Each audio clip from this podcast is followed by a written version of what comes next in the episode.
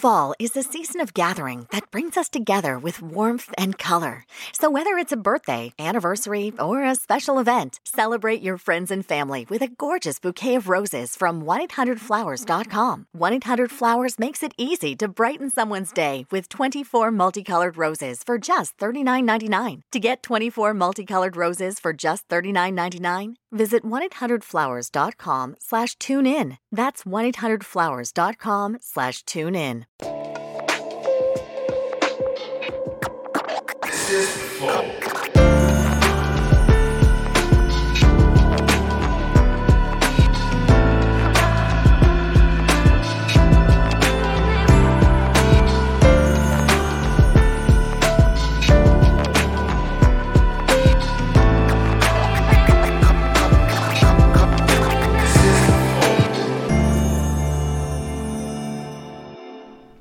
Salve, salve família, bem-vindos a mais um Flow Podcast. Eu sou o Igor, aqui do meu lado temos o magnânimo Monarcão. E aí? Magnânimo. Magnânimo foi foda. Caralho. E hoje nós vamos conversar com o professor Oliver Stunkel.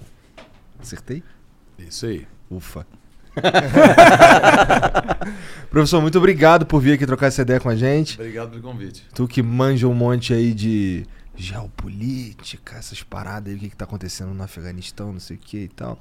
Qual que é certinho lá o, o, o título? o, o título? Certinho, certinho. É, o que que você Você é professor é? do que exatamente? Professor de Relações Internacionais. Relações internacionais. Da hora, da hora. O cara, é, o cara é alemão que cresceu nos Estados Unidos e mora no Brasil. Deve entender de relações internacionais. É, mas às vezes também tem muito a ver com a situação interna. Por exemplo, alguma questão aqui de segurança pública em São Paulo que tem tudo a ver com crime transnacional. Então, assim, até gente que cresce no, no mesmo lugar tá sempre exposta. Entendi, é esse Então, tipo de, de coisa. É, então RI é, tá, tá presente não só para quem, quem vai de um lugar para outro, né? Legal, É. legal. Bom, mas antes da gente continuar isso aqui, nós vamos falar dos patrocinadores, começando aqui com o Monark, pela LTW. Exato. Então, a LTW é uma empresa de consultoria financeira muito boa. O que, que ela faz? Ela cuida ah, de você. ela fala assim pra você, ó, cara, ó, eu sei investir e você aparentemente não sabe, né? Porque você tá me procurando. E eu vou falar o seguinte, ó, eu vou analisar o seu perfil e eu vou en- tentar entender quais são as melhores, um- os melhores fundos de investimentos ou ações pra você. E aí eu vou te indicar. É basicamente isso que a LTW faz, entendeu?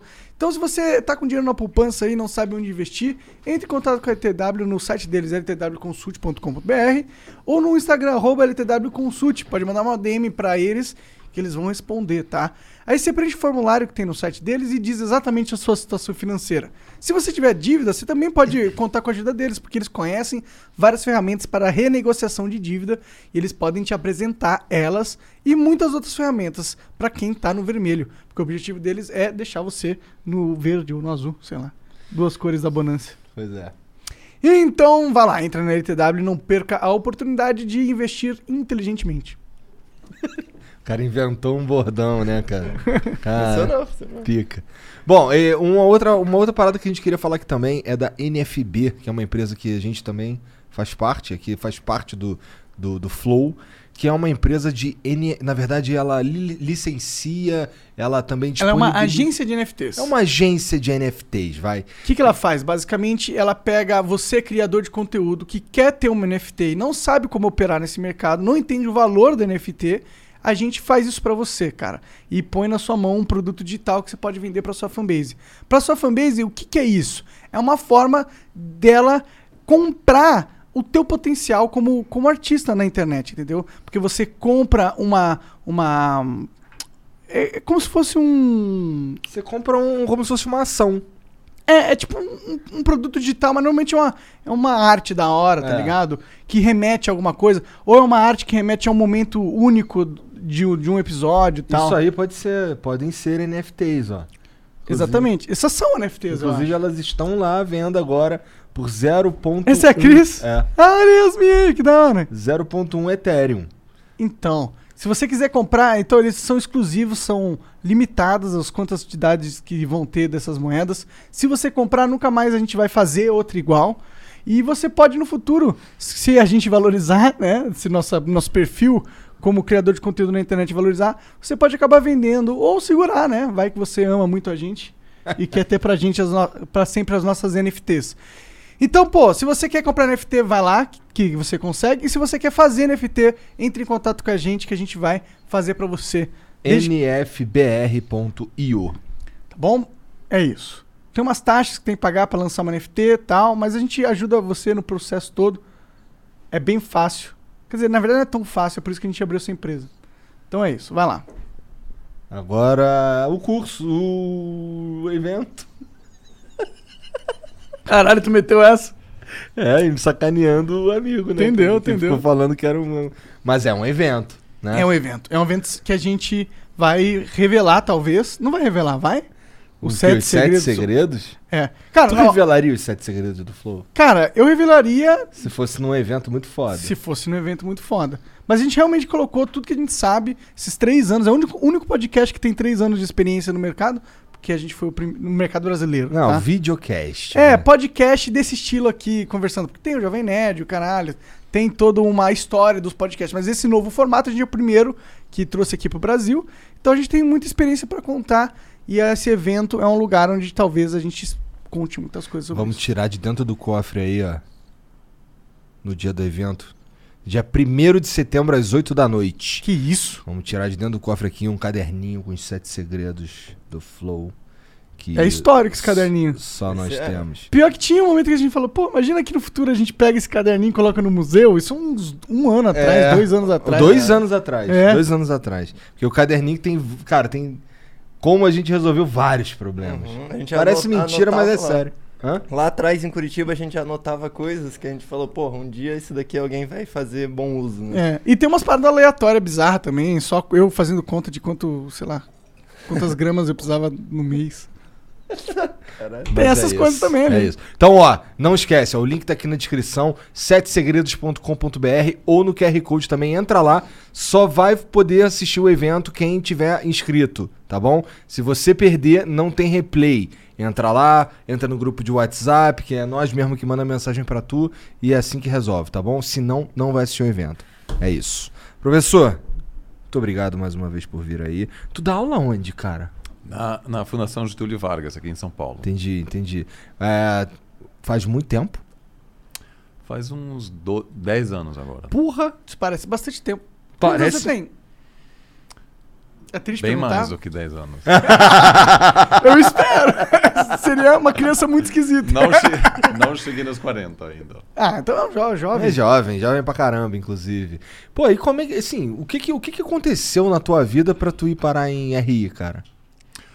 Olha, eu sempre achei interessante como é, temas internacionais impactam é, situações internas, políticas, como, e a, como a política em um país pode influenciar temas internacionais.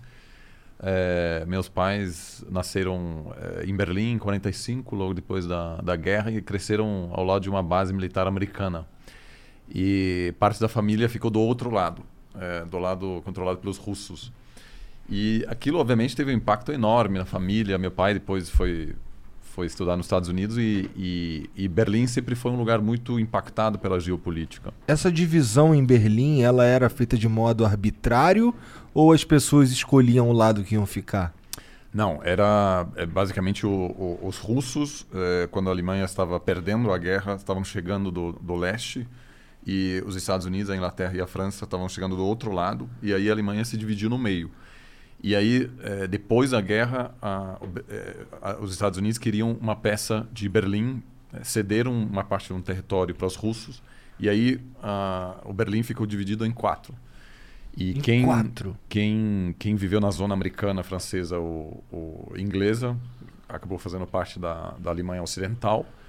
E o quarto russo acabou ficando fazendo parte da, da União Soviética, né, da Alemanha Oriental. Então era, era uma divisão por território mesmo, não importa quem morava lá. É. Que loucura, e muita, né? muitas famílias ficaram divididas. Nossa. Como uma cidade consegue ser dominada por quatro nações diferentes? Isso é bem louco, né, de pensar. É, e aí eu ouvi tanta gente fugindo da parte, é, da parte oriental que acabou se construindo um muro nos anos 60 para justamente evitar esse, esse, fluxo de pessoas né, que estavam indo para Berlim é, Ocidental é, para fugir, né? Porque, em função dessa diferença também é, econômica, mas também em relação às, às, liberdades, né? Porque uma parte da, da Alemanha ficou sob regime socialista com, enfim, muitas limitações econômicas, mas também em termos de direitos, etc. Um muro que durou uma vida.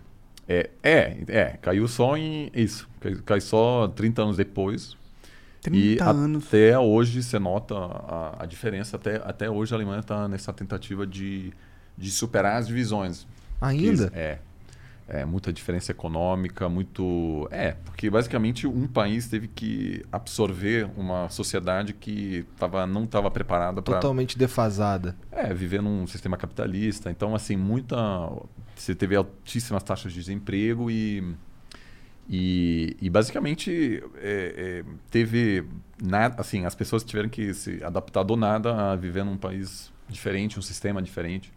Nossa, que é, doideira, né? E competir é. com as pessoas que já estavam acostumadas com esse é. sistema. É. E, obviamente, rolou uma certa arrogância. Então, uh, todo o judiciário acabou sendo liderado por juízes que vinham da parte ocidental, indo para a parte oriental. Então, rolou também, assim, uma, uma questão, um complexo de inferioridade. Entendeu? Até hoje, sotaque é diferente. Então tem Nossa. poucos casais, por exemplo, até hoje, né? De, um, de uma pessoa de um lado. É, são 30 anos no é. final das contas, né? Mas demora, é. Por isso os coreanos, por exemplo, né, estão é, tão preocupados, porque a divisão entre Coreia do Norte e Coreia do Sul está começando a demorar tanto que estão nascendo pessoas que já não sabem, né, já não sabem como é ter um, uma Coreia só. Então, quanto mais demora essa divisão, mais difícil vai ficar uma possível unificação né? depois, né? Entendi, é. é. verdade, porque aí vai começar a criar uma identidade com a própria, é. É. Isso é, é estranho. E Porra, por que que, por que, que o.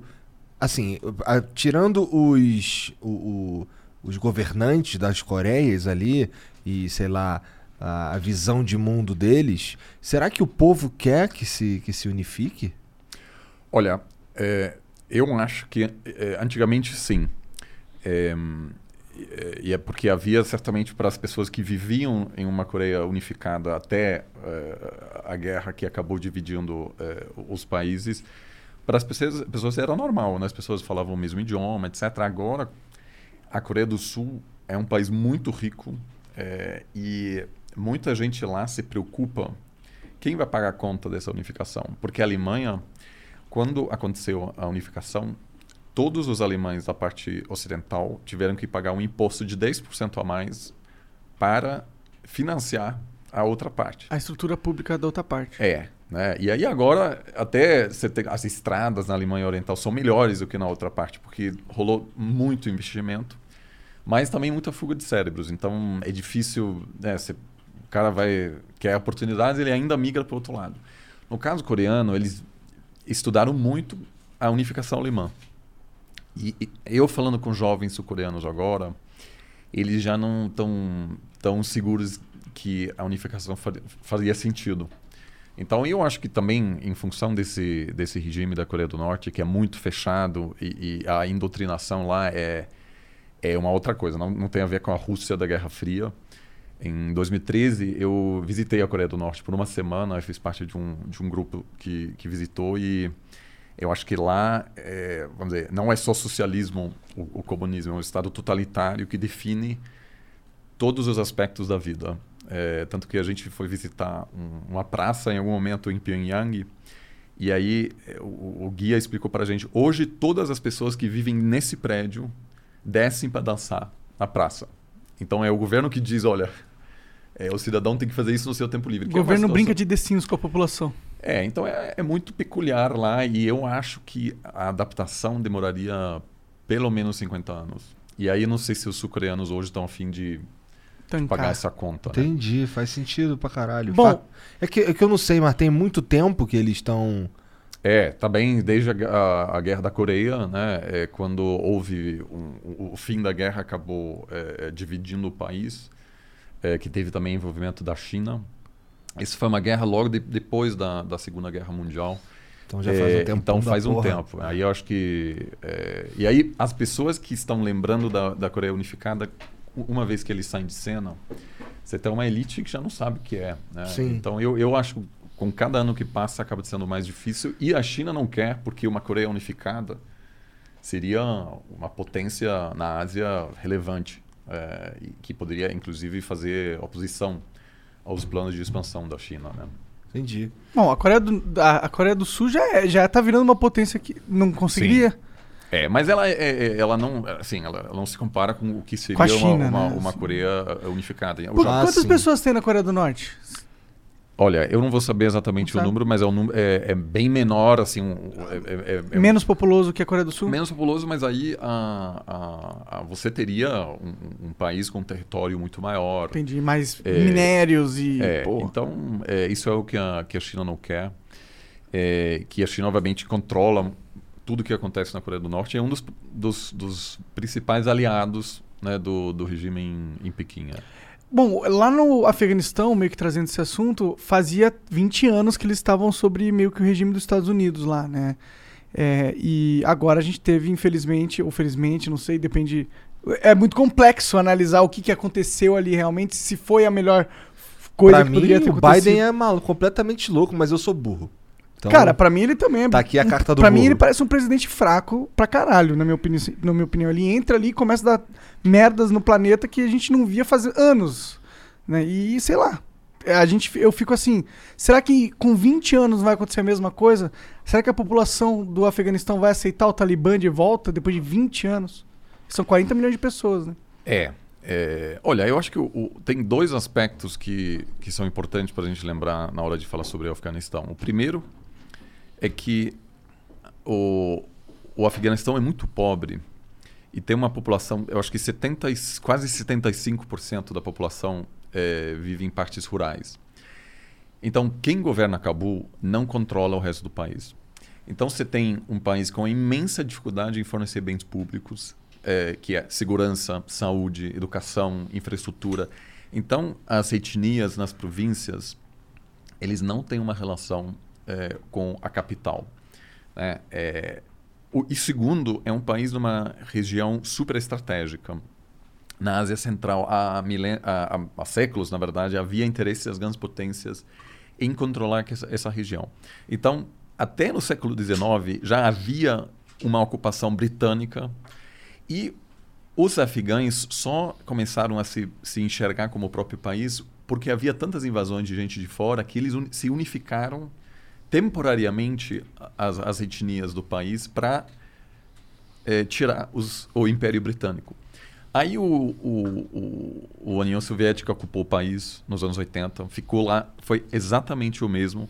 Havia um governo comunista, começou uma guerra civil, porque esse governo comunista, com as melhores intenções, eles queriam dar direitos para as mulheres, é... No Afeganistão. Isso, isso. É, é. Foi, foi nos últimos 10 anos da Guerra Fria que o, o, o, teve uma grande presença de tropas. E, aqui, e aí, o que, que os Estados Unidos fez? O, começou a armar a oposição. Então, você teve uma guerra civil com armamentos é, de um lado chegando da Rússia e do outro lado dos Estados Unidos. Então, esse país, por causa dessas interferências contínuas, tem vivido guerras há décadas.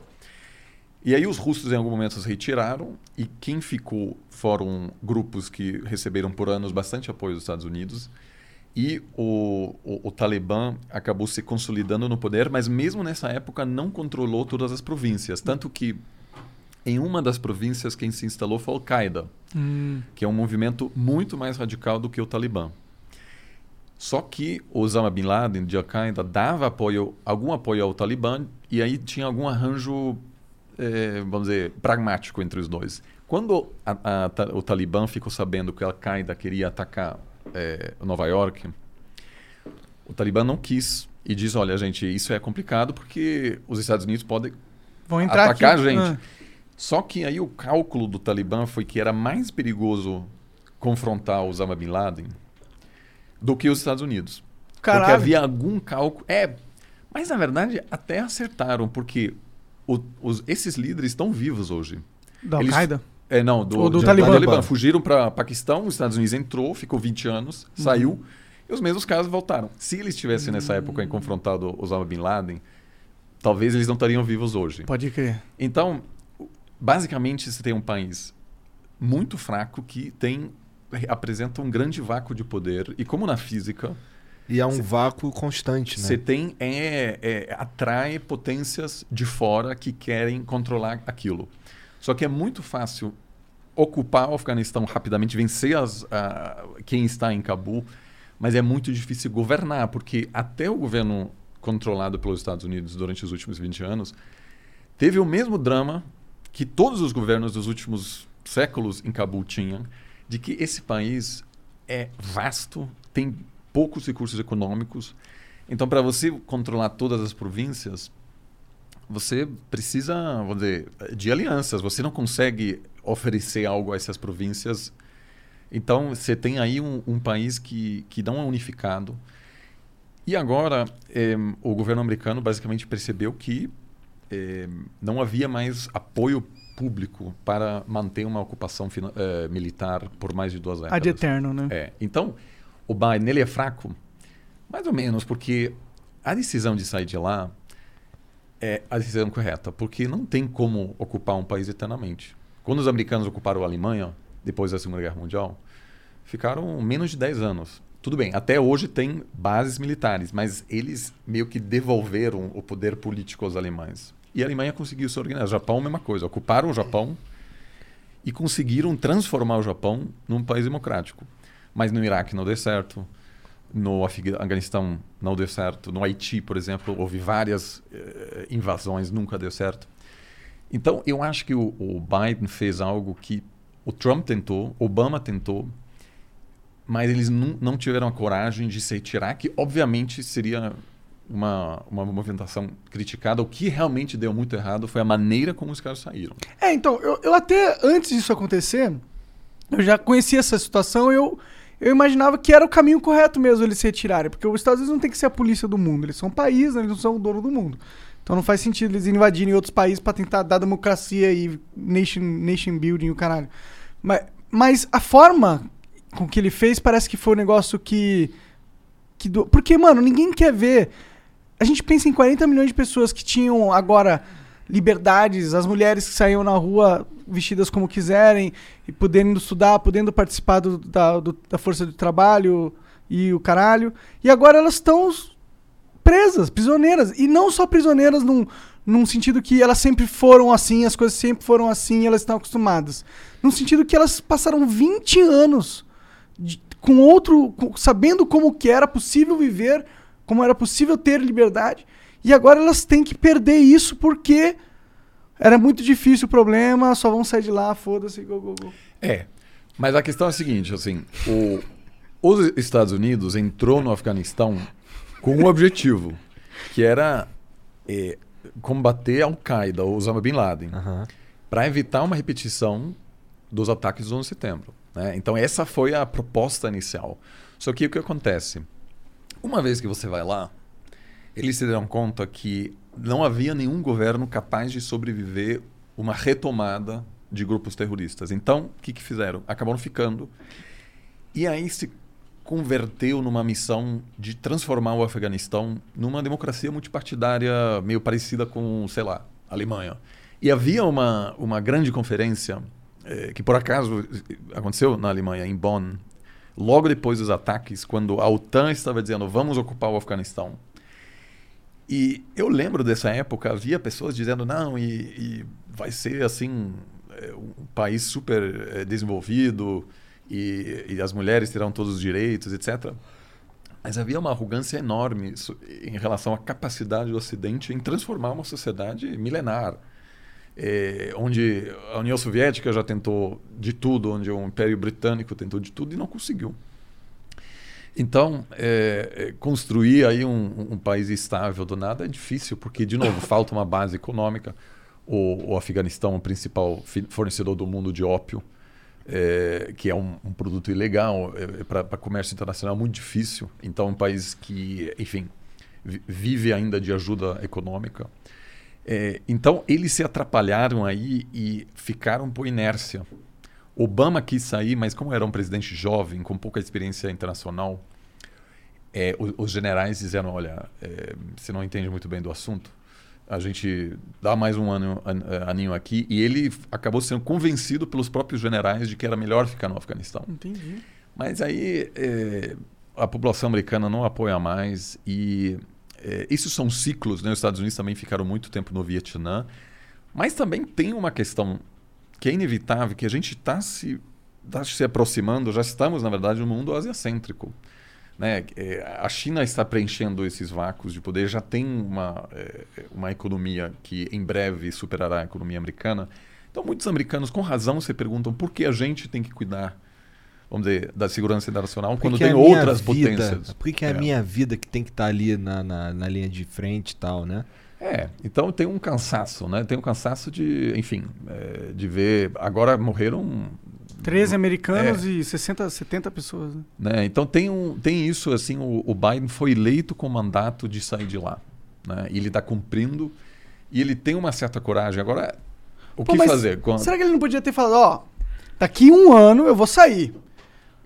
Talibã tá indo aí, viu, galera? Ó, vocês têm um ano para se preparar e eu vou sair, viu? Ó, se você quiser sair do país, agora é a hora para você sair, hein? Então, mas isso? eles estão falando isso base, quase há 20 anos. Todos os, nenhum presidente falou, olha, a gente vai ficar mais 20 anos. Que talvez até teria sido uma boa estratégia, porque o Talibã ficou no Paquistão retirado, só esperando. E eles sabiam que em algum momento os caras, os americanos iam embora. É, é a mesma coisa com a Rússia. Eles sabiam que um dia os russos iam cansar. E cansaram. Um dia os britânicos iam cansar. E, sempre foi assim. Então, é, claro, você teve agora 20 anos que, para muitas, sobretudo mulheres, foram 20 anos, é, enfim, é, muito diferentes. Eles conseguiram é, frequentar colégio. Muitas mulheres hoje em posições de destaque no, no Afeganistão. Ativistas e o caralho. Sim, né? tem uma sociedade civil incrível. É, que agora estão não estão conseguindo sair de casa. Eles vão morrer, provavelmente, né? É. Então, é, bom, é, tem uma situação muito estranha agora, porque o Talibã é, obviamente, um grupo super extremista, mas tem grupos ainda mais radicais, como o Estado Islâmico. Esse ataque que aconteceu agora no aeroporto de Cabul foi contra o Talibã. Então, é, o Estado Islâmico, que é muito mais radical, que inclusive critica o Talibã como se fosse fantoche americano, porque eles estão negociando com os americanos. Então, o Talibã, por um lado, quer moderar para receber a, as reservas internacionais que eles têm, é, que estão presos nos Estados Unidos, né, do Banco Central. Eles querem ajuda europeia. Então, eles fizeram uma campanha de, de marketing bem legal. Eles estão no Twitter.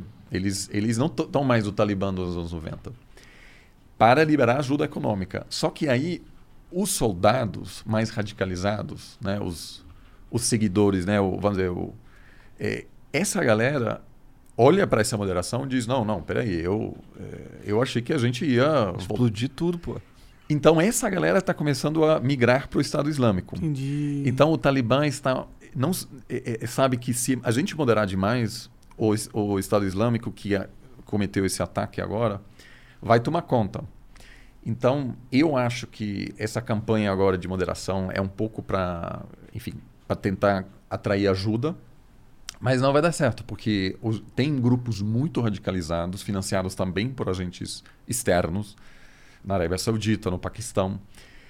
Mas o Ocidente, no final, eu acho que vai ter que acabar apoiando o Talibã, apesar dessas ideias super retrógradas em relação a mulheres, porque a, a, a alternativa é ainda pior, né? que é o que a gente viu nos últimos dias. Morreram vários integrantes uhum. do, do Talibã também.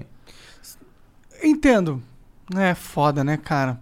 É, talvez com pedindo algumas contrapartidas, por exemplo, ó, não irrita os caras que quer sair. Deixa o cara que quer sair. É, mas veja aqui, o, o Talibã se preocupa com razão. porque Quem está saindo? Médico, advogado, juiz. É gente que se precisa para para fazer pra manter a funcionar. É. é. Tanto que é, é, sempre assim, é né? só Quando... não ser cuzão, então, pô. Para de ser cuzão que os caras param de ir Mas embora. eles têm histórico de merda, como que eles vão provar, né? É. É, então, mas veja, sempre é assim. Quando você tem uma transição, é, você quer consertar um país, você sempre encara o mesmo dilema. Por exemplo, quando os americanos ocuparam a Alemanha, eles queriam denazificar a Alemanha. Então, muita gente foi para cadeia, eles executaram uma série de lideranças nazistas, mas depois eles se deram conta: se a gente botar todos os juízes que foram todos nazistas na cadeia, o Alemanha não consegue funcionar. Então, muito nazista acabou ficando assim, seis meses preso e acabou voltando para as posições-chave. Então, é, qualquer. Deve ter sido louco essa reunião com o cara que era nazista e você era judeu. E aí ele tá sendo juiz no se, dia seguinte. Se tinha até nazistas juízes que julgaram outros em relação ao que fizeram durante o nazismo. Ou seja, é difícil Que porque loucura! é o mesmo no Iraque. Quando os Estados Unidos foi para o Iraque, eles é, tiraram todos os integrantes do governo Saddam Hussein, né? E foi uma catástrofe, porque não tinha mais ninguém para organizar a sociedade iraquiana, iraquiana. Então, o Talibã não quer deixar essas pessoas saírem, com razão, porque se eles deixarem todo mundo com diploma sair do país, a população afegã vai perceber o Talibã não consegue governar, e aí abre-se o espaço para o Estado Islâmico que, que diz: olha, a gente não pode nem negociar com os americanos. So we're here at Marshall's with Liz for some holiday shopping. She's really nailing it this year, isn't she? Oh, yep. She got a record player for Amy. A gorgeous cozy sweater for Jason. And some hot pink fluffy slippers for her sister. The perfect gift. Wait a sec. She's getting a pair for herself. Well, with prices this good, it would be rude not to. You know what? She totally deserves it. Oh, totally. Happy holidays, everyone. See you at Marshall's. Fabulous brands. Feel good prices at. Marshall's. É, e a gente ataca até outras é, é, vertentes do, do Islã, né? xiitas, por exemplo, que estão sendo perseguidos. Então, eu acho que os americanos, os europeus e vários outros países, e os chineses, aliás, já reconheceram o Talibã como governo é, legítimo. Não porque eles gostam, mas porque eles dizem a alternativa é pior, a gente vai ter que lidar com você. Porque o chinês faz, faz fronteira com o Afeganistão e está com medo porque tem uma província muçulmana e não querem infiltração de pensamento ainda mais radicalizado. Os russos igual, né? Tem também uma, uma população muçulmana. Entendi. Então, o Afeganistão é uma batata quente que... Do mundo, né? É, que inclusive pode dar problemas políticos na Turquia e no Irã, onde vão chegar muitos refugiados, e até na Alemanha, onde a última onda de refugiados em 2015 da Síria desestabilizou o sistema político. Então a Alemanha já está negociando com os turcos para não deixar os, os afegãos passarem, porque eles passam por lá pra- eh, querendo ir para a Alemanha. Tem muito afegão já chegando lá. Então, o Afeganistão é um caso interessante que pode impactar muito a política interna em vários países. E o pior caso, obviamente, seria um novo ataque terrorista nos Estados Unidos, porque daí o que vai acontecer? Outra guerra. Os Estados Unidos, em algum momento, teria que voltar. É. Pô, mas aí o Trump parece um burrão do caralho, né? Quem? O Ah, Biden. O, o Biden, né? É. Desculpa. O Biden É. aí parece um burrão do caralho. porque Mas ele o. É. é. criou um problema que ele agora vai ter que resolver. Talvez É. ele seja um gênio, porque aí ele pode conseguir contratos pro complexo militar que ele tanto gosta. Bom, é, certamente a- né, é um- é um- as Forças Armadas Americanas têm um, um certo poder, né, que é uma maneira de, de explicar, obviamente, a, a- a presença militar americana ao redor do mundo, mas naquele momento, e, eu lembro disso, em 2001 havia um apoio até internacional pela guerra. Iraque foi outra coisa. Iraque realmente Só É, me metendo louco. É, foi assim um erro, havia oposição de vários países, mas, mas Afeganistão, todo mundo estava com medo de um outro 11 de setembro. E conseguiram, de fato, é, obviamente também houve muita violação de, de direitos humanos durante essa ocupação, porque os Estados Unidos não permitem um julgamento dos seus soldados se eles cometerem uma violação no exterior. Então, é, você Então pode- é, pá, você pode estuprar a mina afegã ali, foda-se, É, porque então- você não vai ser julgado. Então, todas as ocupações sempre eh, produzem problemas colaterais, né? enfim, de, de, de todo tipo. Eh, então, assim, também os últimos 20 anos foram assim de muito avanço, mas também assim de, de, de para várias províncias de, de guerra eh, pesada, eh, milhares e milhares de afegãos que morreram também em confrontos, não só envolvendo os Estados Unidos. Então, assim, é, não tem uma boa solução e o Biden sabe perfeitamente disso. É, ele soube que ia, que estava com um legado ruim assim, ele tinha que resolver esse, esse negócio. Mas, sim, é, a gente só vai saber daqui a seis meses, um ano, talvez dois anos, se ele acertou ou se ele acabou trazendo de volta um problema de, de um grupo ultra radicalizado, ainda mais radical do que o do, do Talibã, ameaçando. A estabilidade do mundo inteiro. É, É foda, né, cara? É porque, sei lá, eu penso que existi- existiriam milhares de outras maneiras de você executar essa retirada do Afeganistão. Porque basicamente o que eles fizeram é, opa, deu, vamos tudo embora, deixa as armas aí pros caras, foda-se. Não parece Não, meio assim- louco você pensar isso? Tipo, como que você vai embora de um país que você sabe que. É porque eles estavam crentes que era bom o Talibã dominar, eles queriam isso, né? Na verdade, Fazia parte do cálculo É, havia certeza de que, assim, é, o- o- os Estados Unidos treinaram o exército afegão por 20 anos. Só que a maneira como eles ocuparam, é, é, o- operaram era o seguinte: você tinha as tropas é, afegãs é, operando, mas você tinha sempre apoio aéreo americano, drones, é, caças, é, vamos dizer, dando um apoio. Quando esses, esse apoio foi embora, as tropas afegãs não tinham como é, é, operar.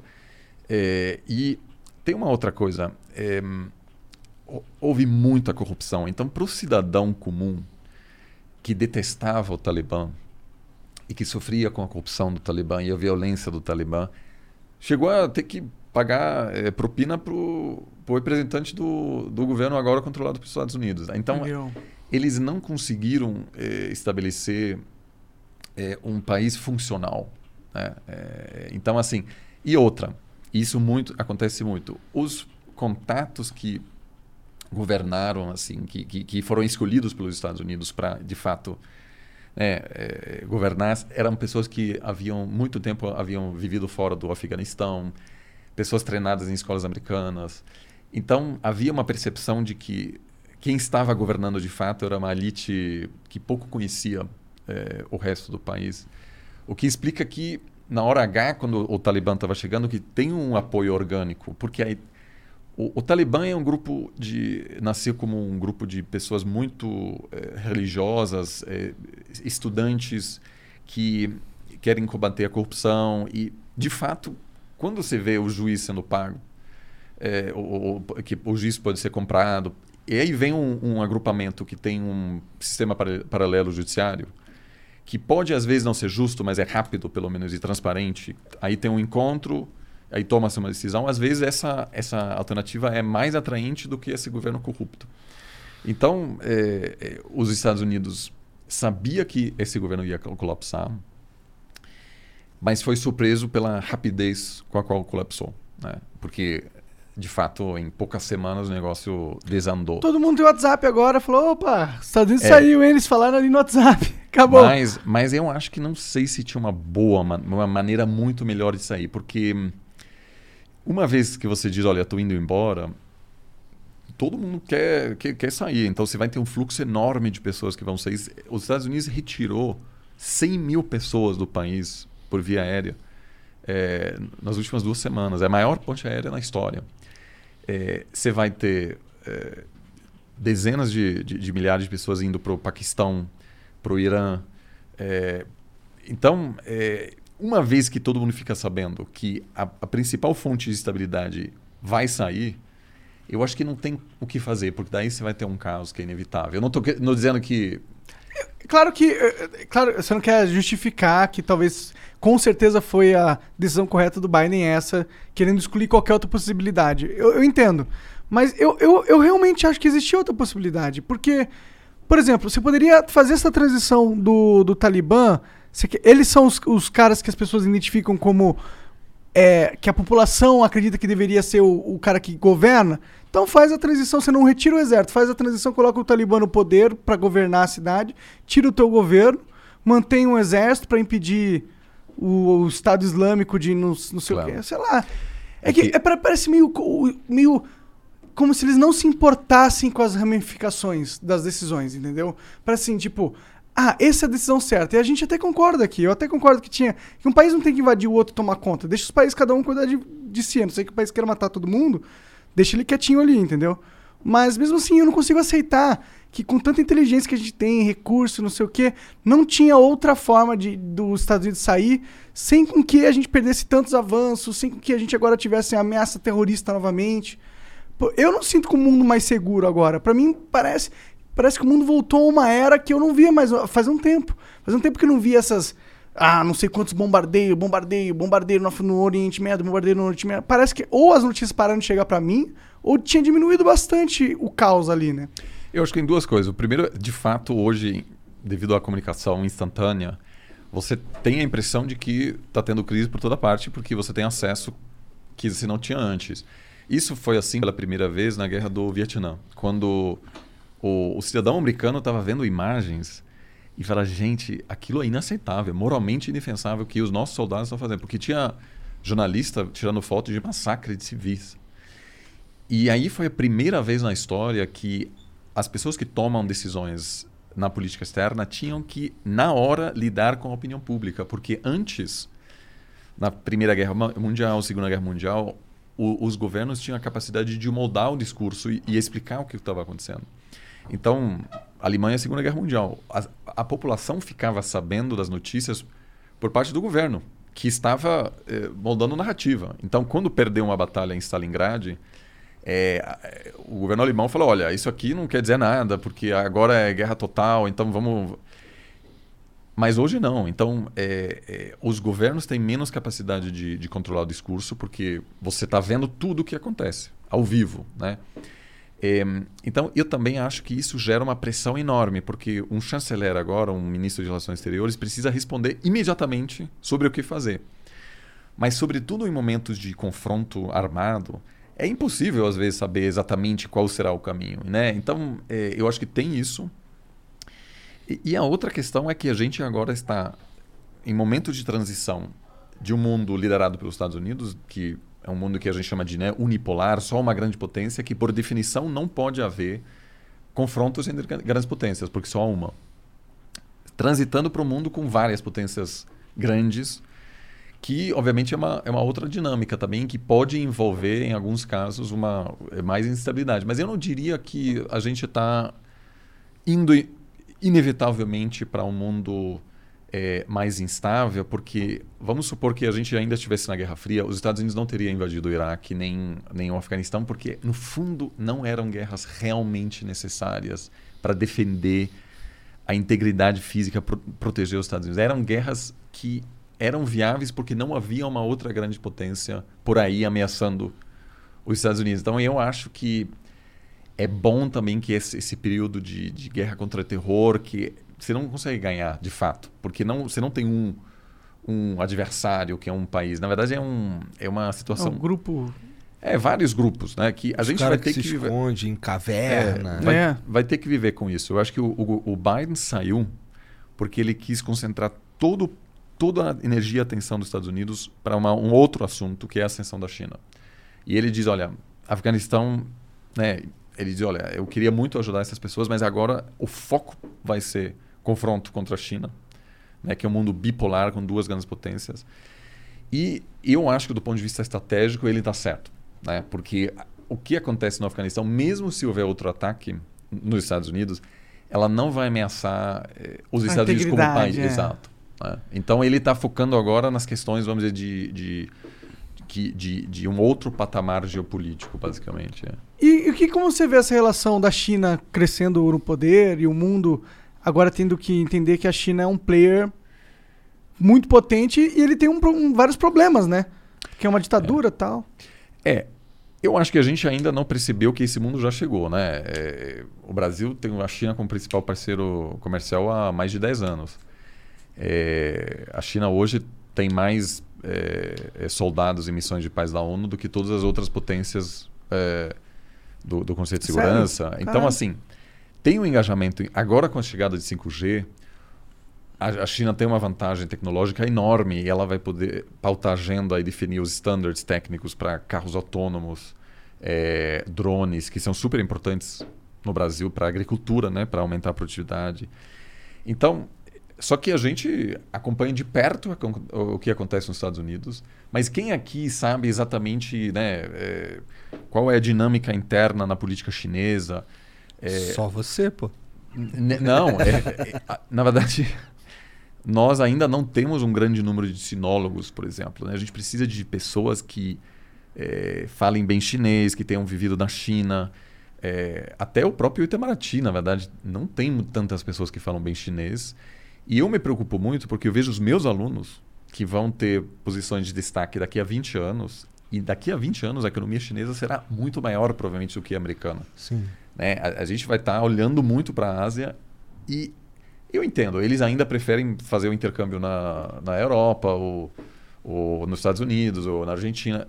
ainda poucos vão para a Ásia. Mas esse vai ser o, o, o, vamos dizer, o coração político e econômico. Agora, o que a China vai fazer, eu acho que eles não vão repetir essa besteira que os britânicos, os soviéticos e os americanos fizeram no Afeganistão.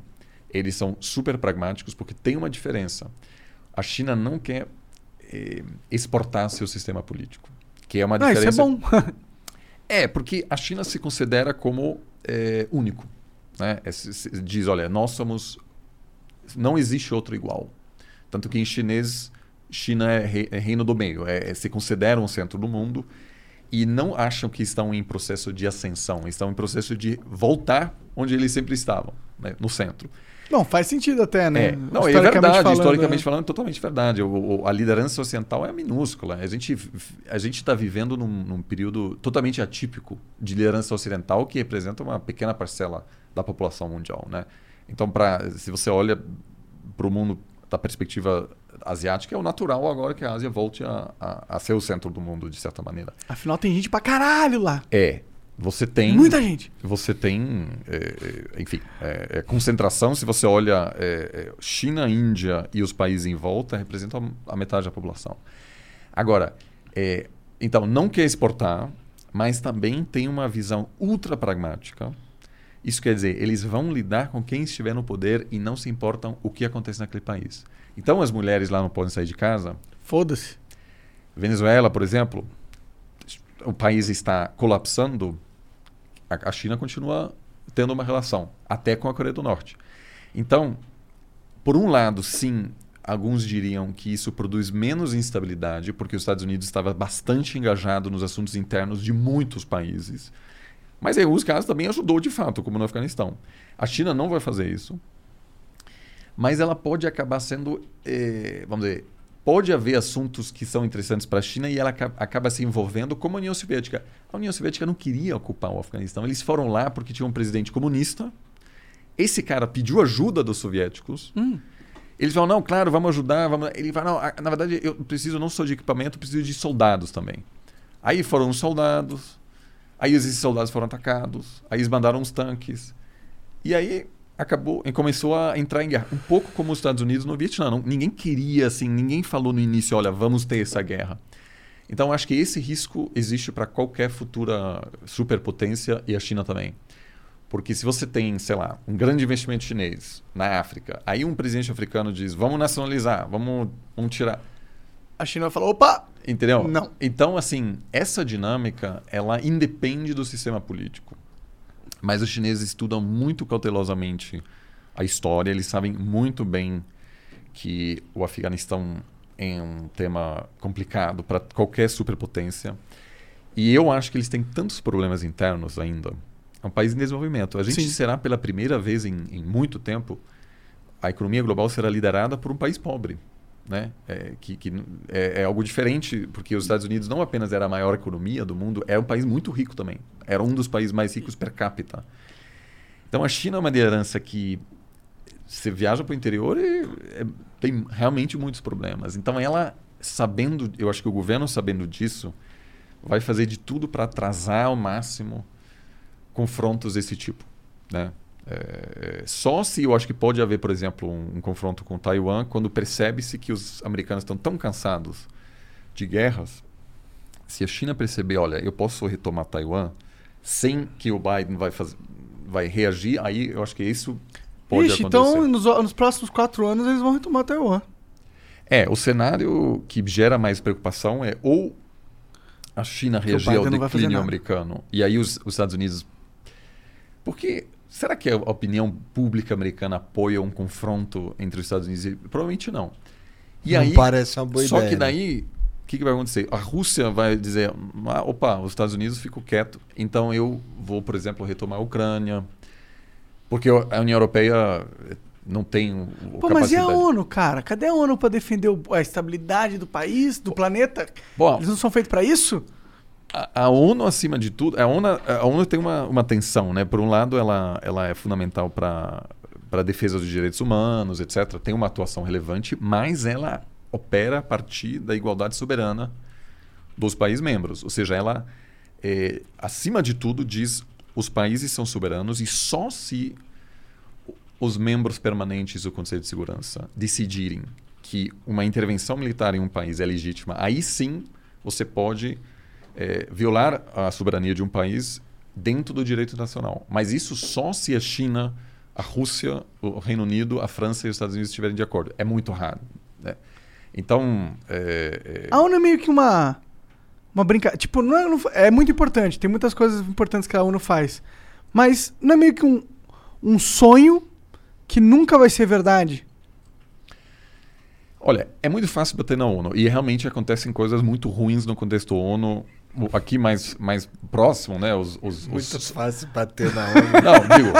Porque a ONU, não, ninguém da ONU vai, vai, vai, rebater. Vai, vai rebater, né? Porque, enfim, o secretário-geral, aliás, é uma pessoa muito legal, que se vocês puderem chamá-lo aqui, eu acho que seria muito legal, é um português. Pô, seria da hora mesmo. Ele precisa boa querer, ideia, cara. mas é uma boa ideia. É... Eu vou perguntar várias coisas polêmicas da ONU. Ótimo, não vai ser bom. Assim, eu diria o seguinte, é, acontecem coisas ruins, por exemplo, soldados da, é, da missão é, de paz da ONU no Haiti é, trouxeram, é, levaram várias doenças para a população local. Teve casos de, de assédio, de, de, de estupro, enfim.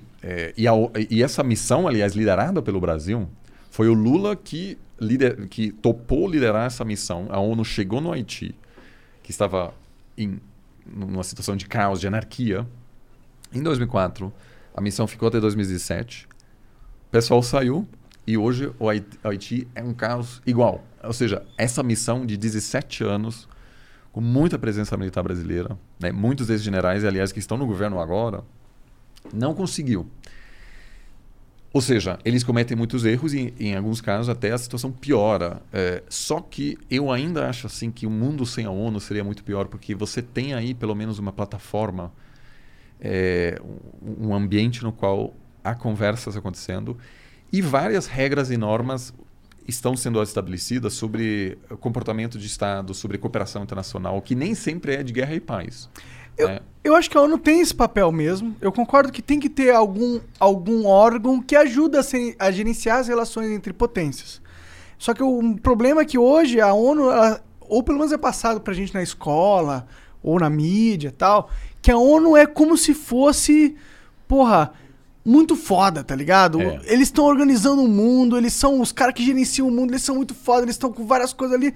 Mas a verdade, de verdade, é que eles não são tão foda assim, sabe? É, eu acho que todo, todo mundo que estuda RI, em algum momento sonha em trabalhar lá, e aí quando faz um estágio lá, se dá conta que é uma burocracia gigante e as coisas não funcionam do jeito que, que se pensa, né? Porque é, você tem gente de do mundo inteiro aí é um desafio enorme, né? De, de alinhar-se em relação a, a questões.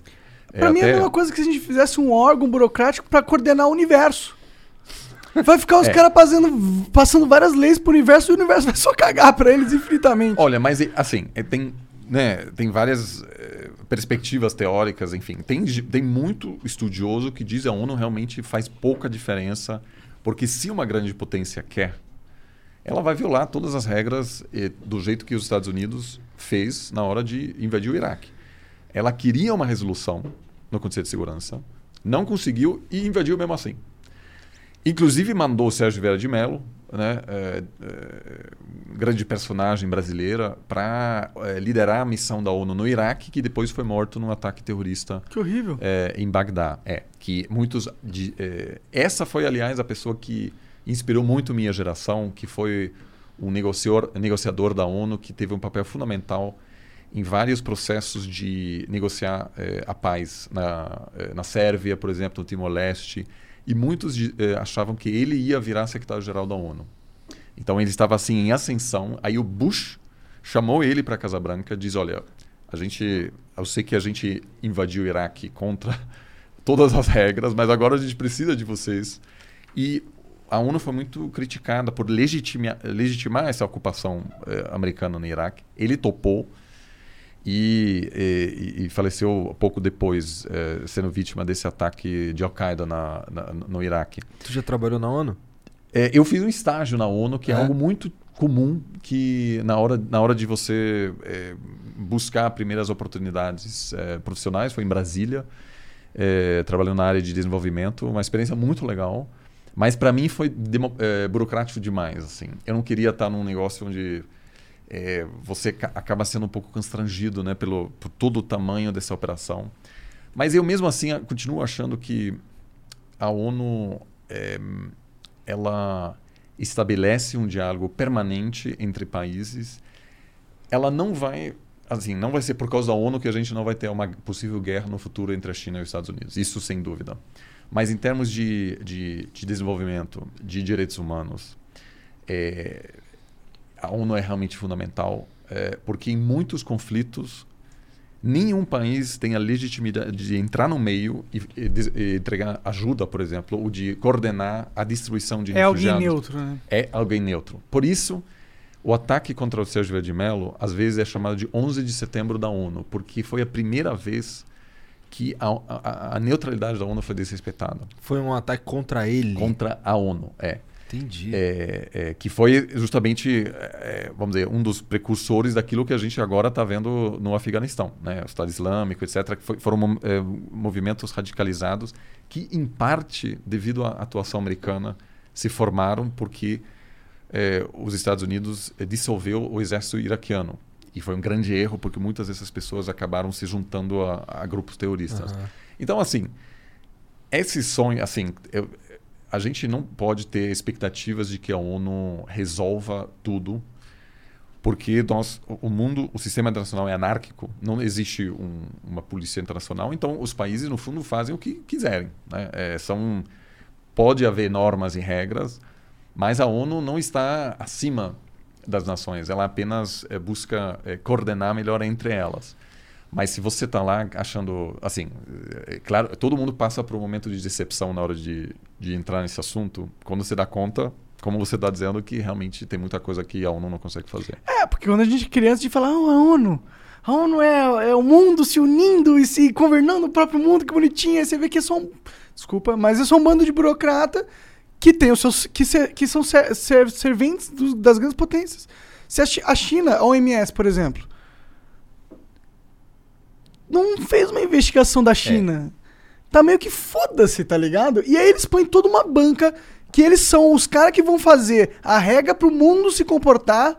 Mas na hora que eles têm que pôr a banca pra fiscalizar o, o chefe dele, ele fala: foda-se, não vou fazer isso. Mas na hora de pôr a banca pra cuidar da tua vida, eles têm a banca. O OMS falou que é isso, hein? Você não vai. Oh, você tá desrespeitando a lei da OMS. Mas veja, isso foi igual com os Estados Unidos nas últimas, nas últimas décadas. Né? Você nunca vai ter uma organização que até fiscaliza as grandes potências. As grandes potências sempre vão ter privilégios.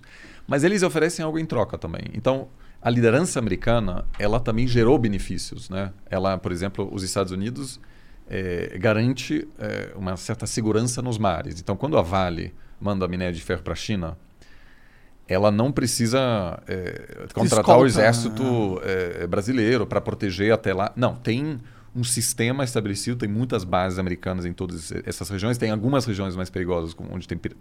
Somália e o caralho. É.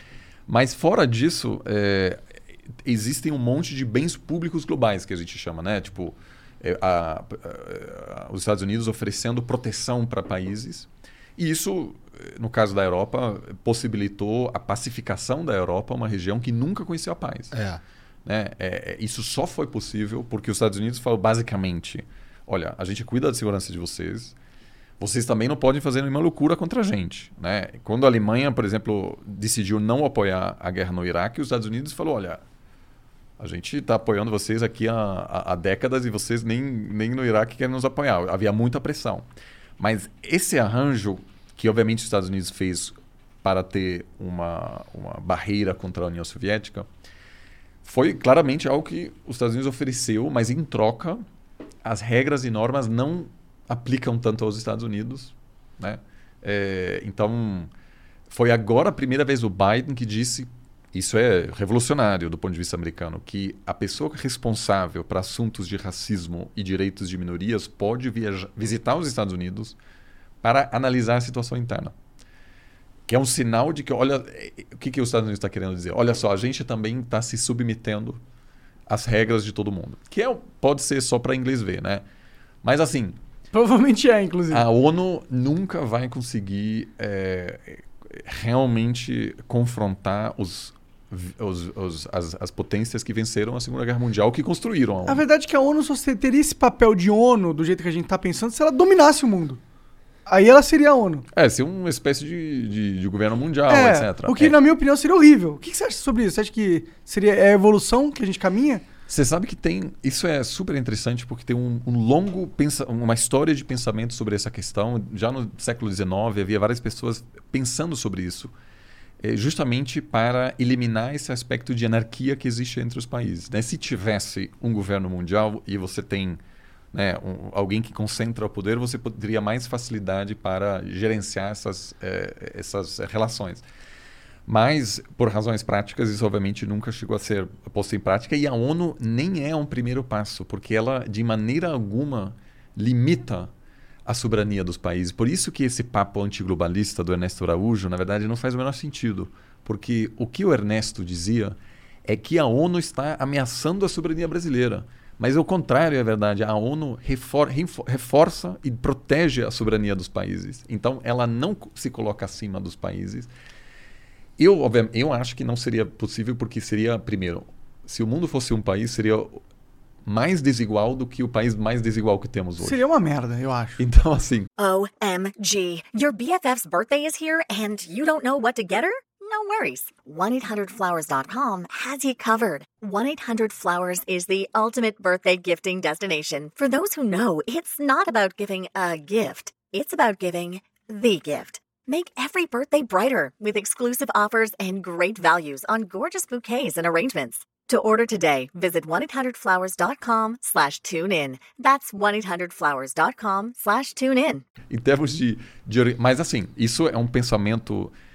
É, de, é, vamos dizer, tem muitas contribuições é, nesse sentido é, na literatura das relações nacionais e a governança global é, muitas vezes é pensada, por, por exemplo, é, de, que os países delegam certas regras e normas para órgãos internacionais.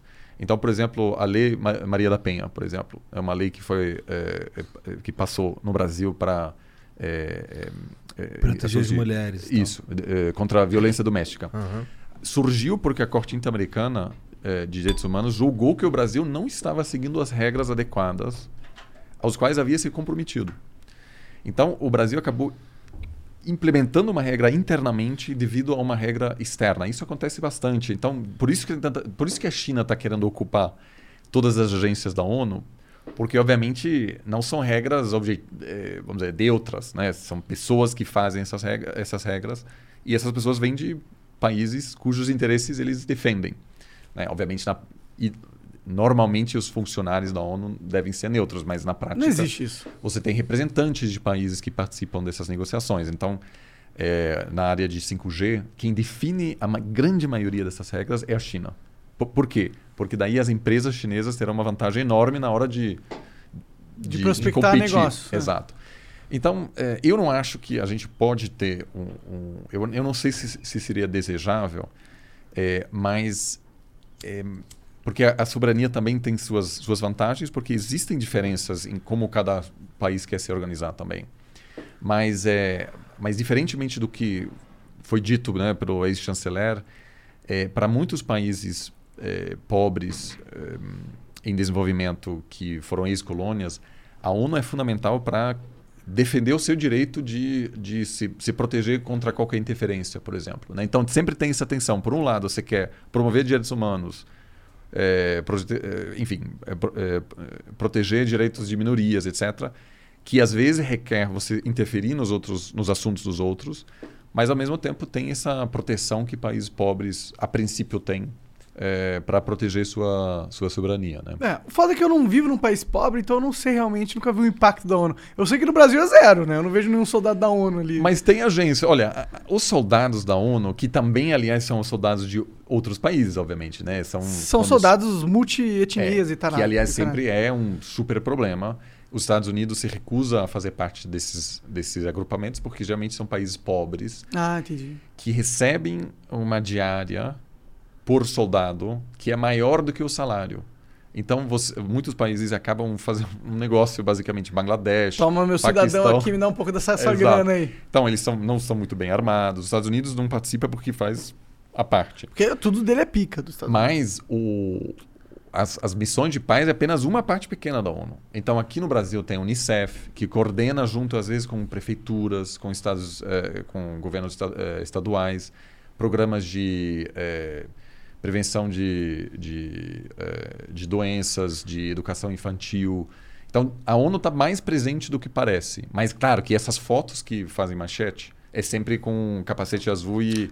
Do Então, a gente fica lá, né? mais avaliando essa parte do que o que a ONU contribui Sim, em sim. outras áreas. Sim. É, mas é isso. Eu só, eu só, eu só não gosto da, da galera achar que a ONU. Eu não gosto de quando as pessoas colocam a autoridade da OMS como se elas fossem os caras que decidem o que todo mundo tem que fazer. Tipo, não, a OMS diz que é isso. Você vai ir contra a OMS? Mano, peraí, como assim? A OMS é dona do mundo agora? É eles que ditam como todo mundo tem que fazer as coisas? Eu não gosto desse sentimento, entendeu? Claro. Porque remete a esse sentimento que é o, o poder que comanda. Quando na verdade eles são apenas os conselheiros. Eles sugerem aos países, olha, faz assim. Os- É, é. Em- mas, em- de novo, né, em outras partes, a, a OMS, obviamente, teve um papel pouco relevante. Você tem agora nos Estados Unidos pessoas que vão receber a terceira dose e muitos países do mundo, a vasta maioria, não recebeu nenhuma dose. Então, claramente, o, o esforço de, de reagir assim, ele, ele não ele não, não vingou. Ela- Sim. O, o, o secretário-geral eh, da, da ONU, não, eh, da, da OMS, é, é pouco relevante nesse jogo né, de distribuição da- das vacinas. Mas temos alguns outros casos em que algumas agências eh, conseguem talvez influenciar o debate não fica tão evidente. Todos os países dizem, ok, a ONU falou, então a gente vai fazer. Mas eles são um ator que às vezes consegue pautar a agenda. Eh, e, né, por exemplo, a UNAIDS, eh, que, que é uma parte da PNUD, que foi muito importante para superar essa, essa resistência, por, eh, sobretudo em países muito religiosos, né, para abordar esses assuntos que às vezes são um pouco difíceis, né, eh, sobre como se proteger, etc. Em vários países, até hoje, a distribuição de preservativos é um, um problema eh, por causa de, da, do papel da igreja. E aí, nesses casos, os governos conseguiram trazer a ONU e disseram: olha, ONU, faça, faça aqui o seu programa de saúde, a gente não quis se meter, para evitar a ira dos, dos conservadores. Entendeu? Né? Então, às vezes, com Tem, jeito. tem um papel ali. Tem. Não, eu concordo pra caralho que tem um papel pra um órgão internacional. Eu só não gosto quando as pessoas enxergam ele com um papel exacerbado pra ele. Claro. E eu acho que tem muita da população brasileira que enxerga a OMS como, porra, os, os cara pica, os caras que estruturam tudo. É, isso é um pouco assim porque o Brasil tradicionalmente teve um papel muito forte na, na ONU. Porque logo quando foi criada, a- o Brasil já queria eh, entrar no Conselho de Segurança. Eh, e o presidente Roosevelt, o americano, até tinha alguma simpatia, mas o Truman depois eh, também teve uma, uma certa uma reticência dos soviéticos que não queriam colocar mais um país. Brasil- essa esperança brasileira, infelizmente, eh, não se concretizou. Mas a grande aposta brasileira sempre foi a gente coloca eh, diplomatas de primeira em todos esses órgãos e realmente são super respeitados e o Brasil é, é, vamos dizer tem uma influência acima Na ONU. do, do, do que teria a a- a- a- olhando apenas o poder militar ou econômico né? então acho que isso explica um pouco porque tem essa romantização um pouco da, da ONU aqui no Brasil não sabia né? disso, é interessante mesmo. Não, o Brasil é, é- tem um país com o sétimo maior é, número de, de, de postos consulares.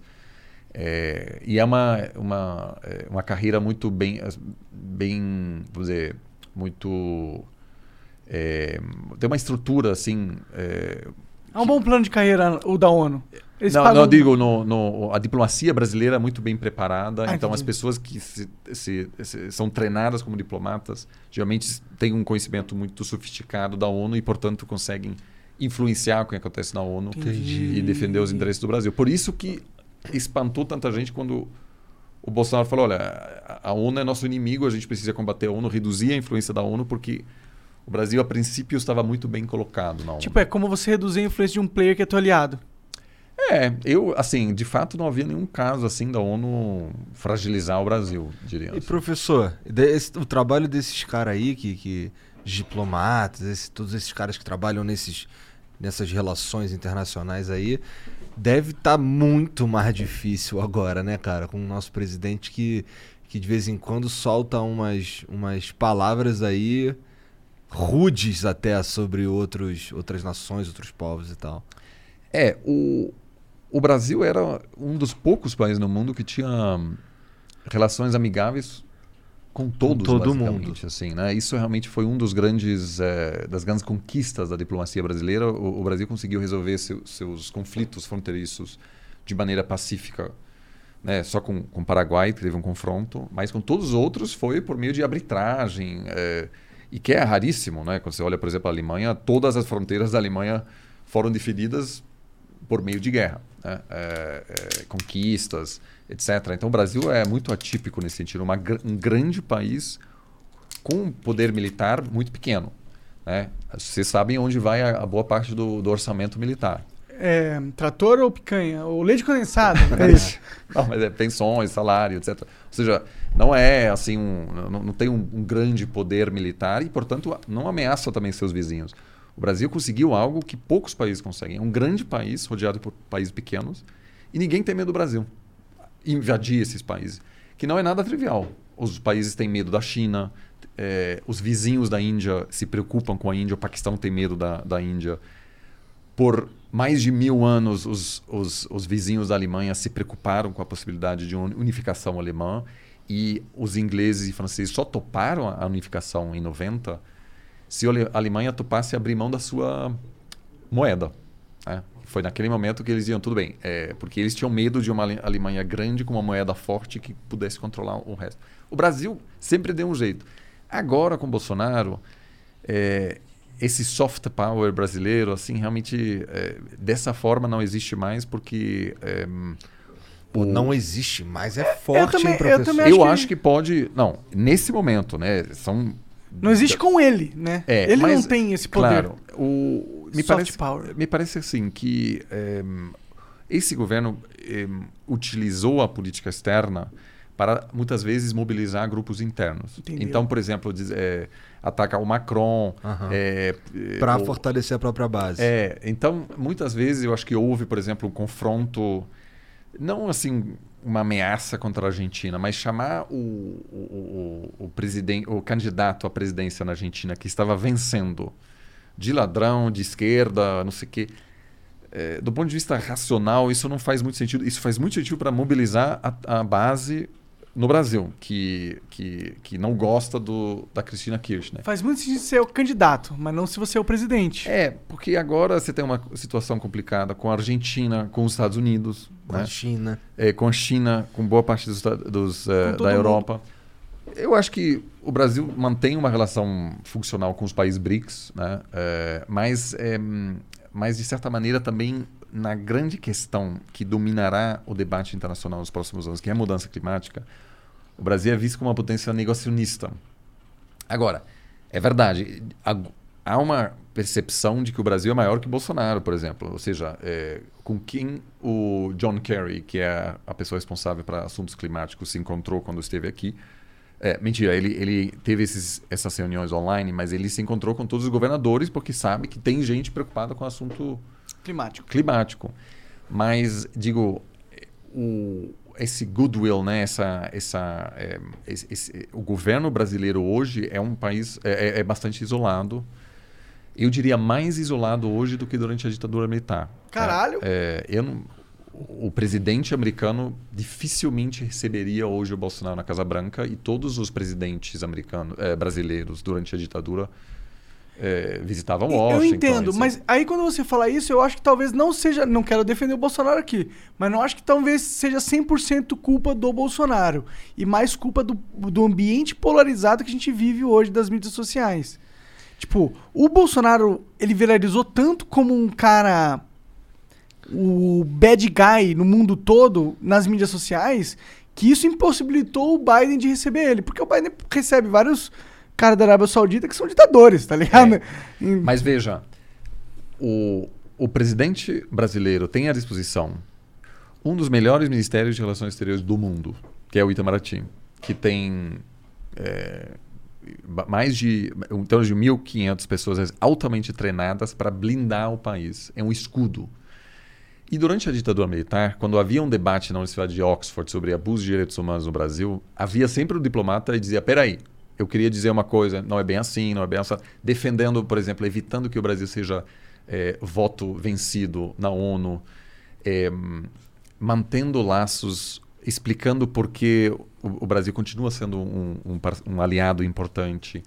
Mas o que, que o Bolsonaro fez? Colocou uma pessoa como chanceler que, em vez de ser escudo, a, acabou ampliando e radicalizando esse discurso. Então, é, o, o, Ernesto foi uma pessoa, vamos dizer, mais ligada a teorias de conspiração, etc., que ele muito bem poderia ter colocado em outro ministério, mas colocar uma pessoa, vamos dizer, que consegue baixar a temperatura no, no Itamaraty, mas isso acabou não acontecendo. Então, o, o país ficou muito é, desprotegido durante esse tempo, o que explica um pouco porque hum, hoje nenhum chefe de Estado na Europa, com exceção da Hungria e da Polônia, toperiam apertar a mão do Bolsonaro que sério, numa esse? relação bilateral. Né? Caralho, é. que É, porque vira tóxico. Então, é, é, é, se você quer falar uma coisa não polêmica sobre RI, vamos supor que você é um candidato a algo na França e você não entende nada de RI e você quer falar algo que é seguro de se falar. Então, você fala mal Bolsonaro.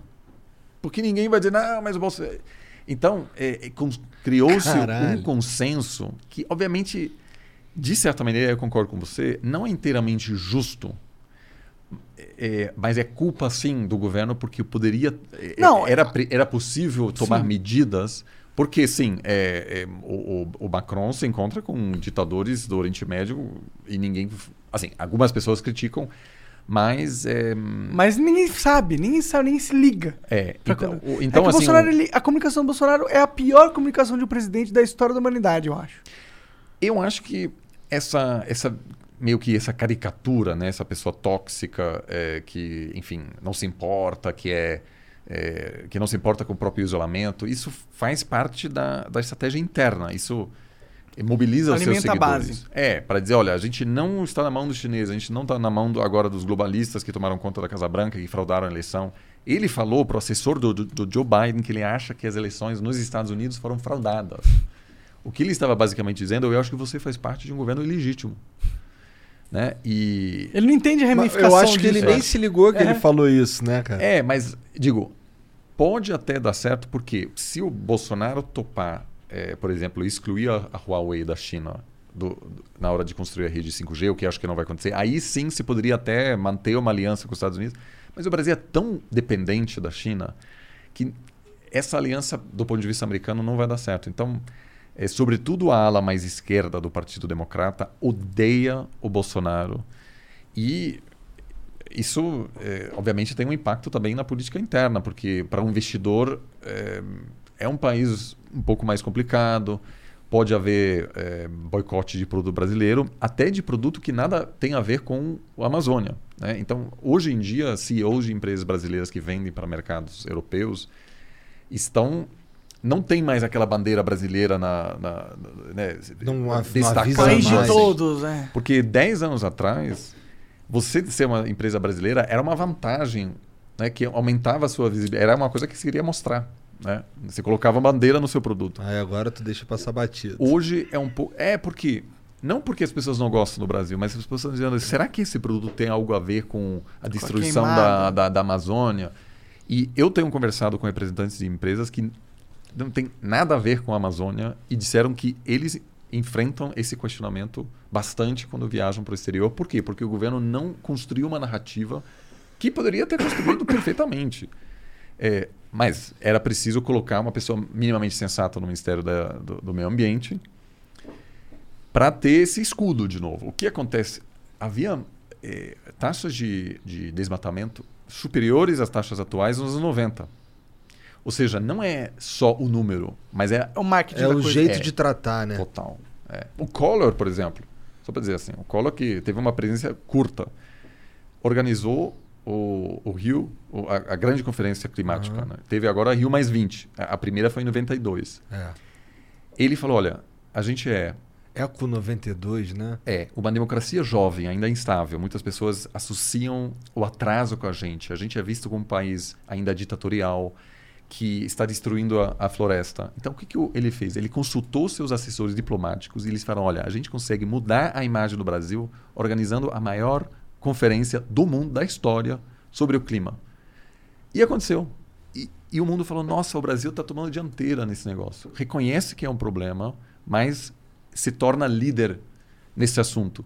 E mudou muito a imagem do país. Então, um outro governo né, eh, poderia ter feito uma grande conferência, dizer: olha, sim, temos um problema, vamos pensar conjuntamente como lidar com essa questão. E aí, entendeu? Eh, então, é- tem muito a ver com branding, assim, que esse governo fez muito mal. É verdade, a gente conversou com, com o Fábio Faria e uma das coisas que a gente falou pra ele foi que ele tem o pior trabalho do mundo. É o ministro das comunicações Do Bolsonaro. do Bolsonaro, cara.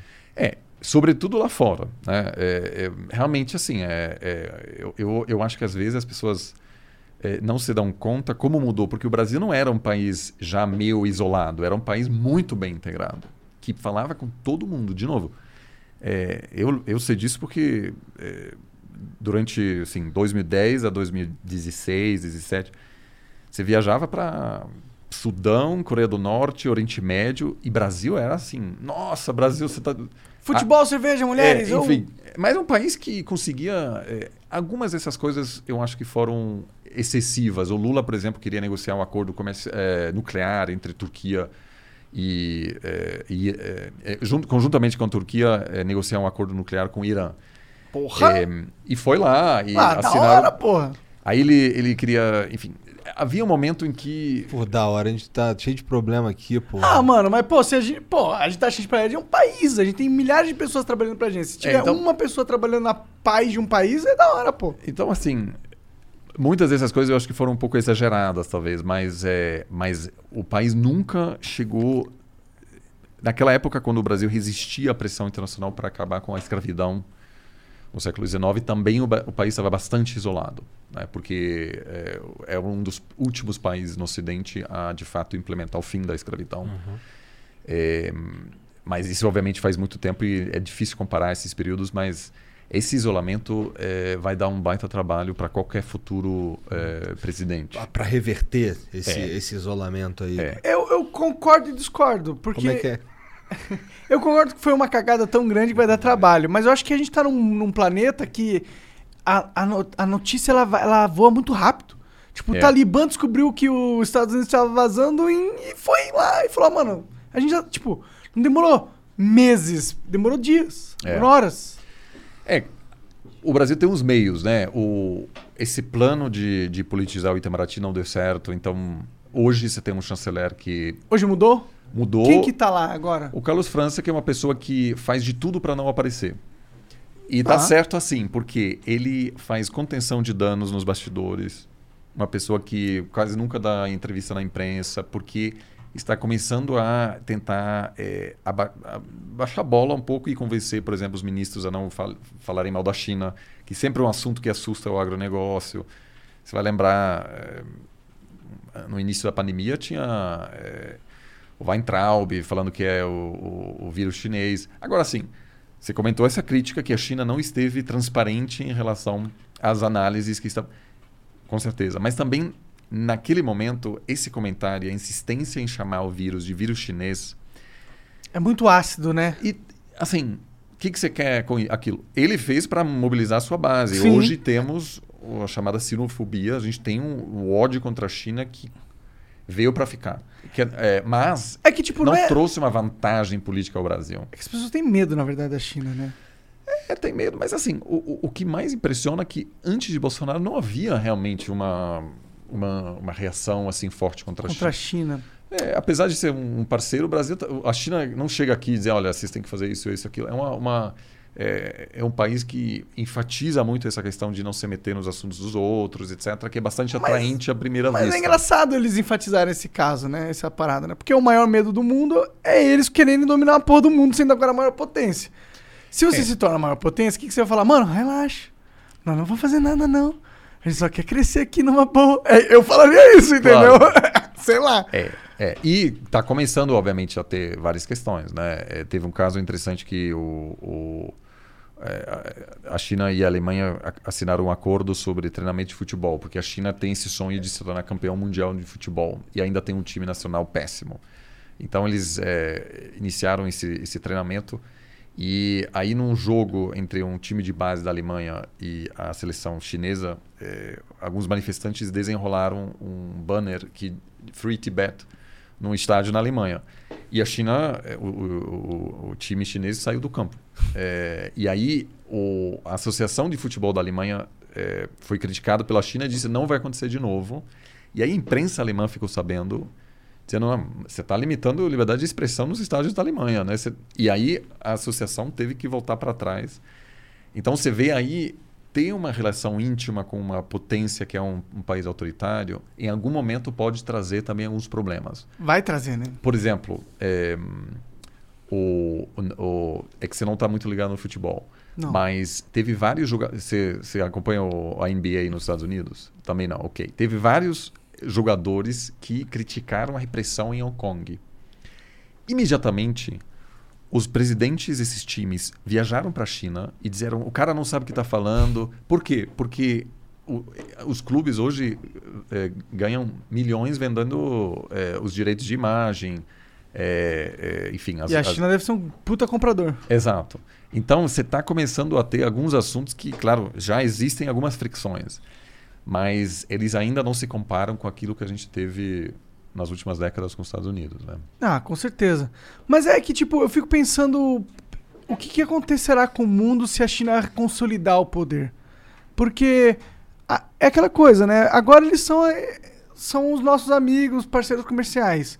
Mas se eles crescerem a um ponto de ninguém rivalizar, eles virarem a unipotência que os Estados Unidos tornou, eles não vão meio que impor o modo de vida deles, assim como os Estados Unidos impôs em várias regiões do mundo?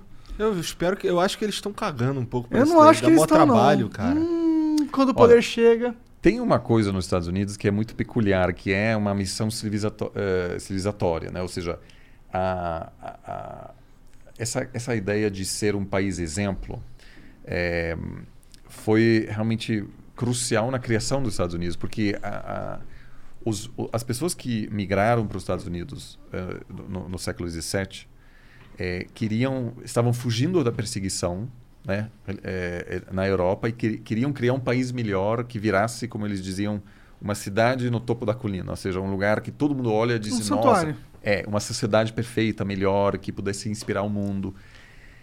A história chinesa é muito diferente. Então, quando os Estados Unidos né, atua, enfim, promovendo a democracia, falando é, sobre a importância de, de, da democracia. E, em vários casos, é, presidentes americanos justificaram sua entrada na guerra dizendo a gente precisa é, ficar do lado das democracias, porque, enfim.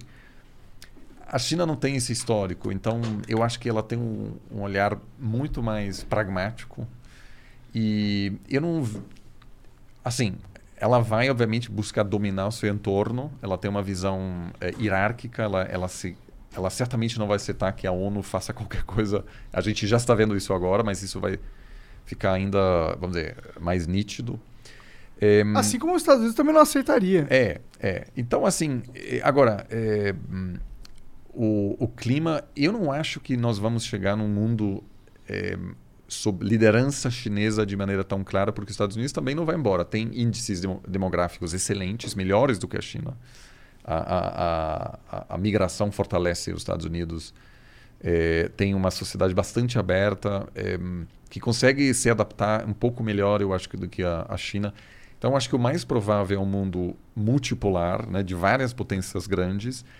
E, em função desses avanços tecnológicos, que vão englobar tudo, basicamente: educação, saúde, transporte, é, sistema financeiro. Vai tudo ocorrer, ocorrer nesses, nesse, é, nesse, a partir da tecnologia 5, 5G, 6G. A gente pode ter duas é, esferas tecnológicas não compatíveis, uma em torno dos Estados Unidos e uma outra em torno da China. Isso para o Brasil é péssimo, porque o Brasil depende dos dois. E para mim hoje, assim, o que mais me preocupa é como o Brasil vai se comportar diante de um mundo em que os Estados Unidos diz, você tem que você tem que tomar alguma decisão. A China também diz, olha, é, se, se você bloquear a Huawei, por exemplo, a gente vai parar de comprar uh, café. Soja, minério É, de ferro, etc. Então isso acho que é- é o, o- caminho mais provável é esse, não de um de uma vamos dizer de uma de uma liderança é, é, explícita chinesa, porque os Estados Unidos se mantém como uma potência formidável, inclusive militar. Do ponto de vista econômico, a China, sim, acho que não há dúvida de que daqui a 10, 15 anos É, quando você, liderança. Quando você fala nessa questão da, da tecnologia, uma coisa que me vem em mente, que pode ser um, um modificador nesse cenário todo, é a tecnologia de inteligência artificial e de robótica. Porque você comba os dois, você tem ah, um robô que consegue fazer a mesma coisa que um humano hoje comum consegue fazer. E aí você, tendo esse cenário, você começa a tirar toda a vantagem que a China hoje tem, que é a grandeza da população né, que você tem uma economia maior, porque você tem muita mais gente trabalhando, muito mais mão de Sim. obra, muito capaz, muito maior capacidade de executar as coisas. Se você tem um robô que consegue executar e você consegue imprimir 20 milhões de robôs numa, impre- numa impressora 3D, você diminui essa vantagem chinesa. Será que pode no futuro, então, a tecnologia reequilibrar o jogo e. É, só que a China está na frente desse, dessa, vamos dizer, dessa corrida de, de, de inteligência artificial hoje, eu diria Mas não de tá robótica, né? Assim, tem algumas áreas onde de fato ainda há uma, é, uma dependência mútua tecnológica entre, entre as duas. Mas eu acho que o que você está descrevendo, é, que é uma preocupação não só para a China, mas para todos os países, é, e aí surgem questões como né, é, o salário universal, etc., porque em algum momento, certamente, vai ter uma parte da população que é, não vai trabalhar mesmo nas melhores condições econômicas, porque suas funções Não é, existem mais. Não existem mais. Não né? tem mercado para elas. É, é, a China já está tomando algumas é, medidas atualmente para tentar, é, vamos dizer, lidar com essas mudanças sociais, grandes econômicas, tecnológicas que estão acontecendo. Mas eu acho que isso vai ser um desafio para todas as sociedades. É, e aí vamos ter, obviamente, profundas mudanças no sistema tanto nacional quanto internacional, sem dúvida. é. Isso, é- isso é muito louco mesmo pensar, né? Sempre Pois fico pensando nisso quando eu vejo o Elon Musk lançando uma parada não. É, tipo, até o transporte. Hello, this is Discover, and we take customer service very seriously.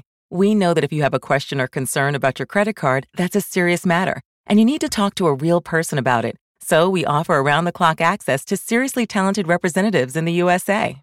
Again, it's a serious endeavor. The only funny thing about it is Bob. If you call us and Bob answers, you're in for a treat. Get 100% US based customer service and talk to a real person day or night. Discover exceptionally common sense. do Uber, é, essas Fudeu, profissões, é. assim, Uber, tra- é, de, nos supermercados, etc. Todas as pessoas que estão lá estão com Sim. esses empregos estão com os dias contados, né? Lá, lá na frente, assim, é.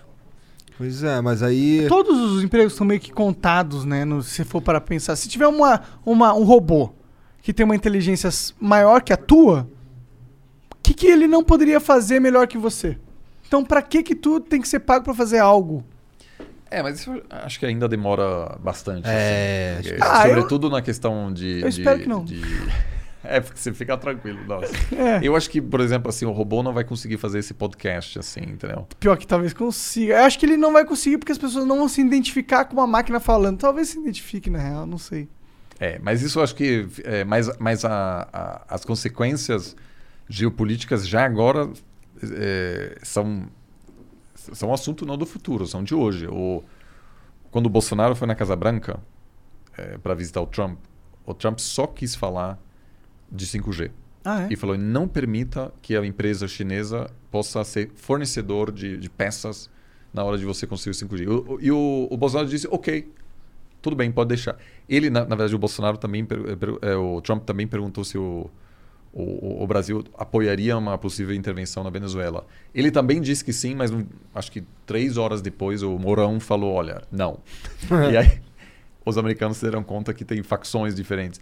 Mas assim, o presidente não manda em tudo, né? é, mas a, a questão tecnológica é hoje a questão mais, é, mais quente da, eu diria, a, a questão tecnológica e do meio ambiente.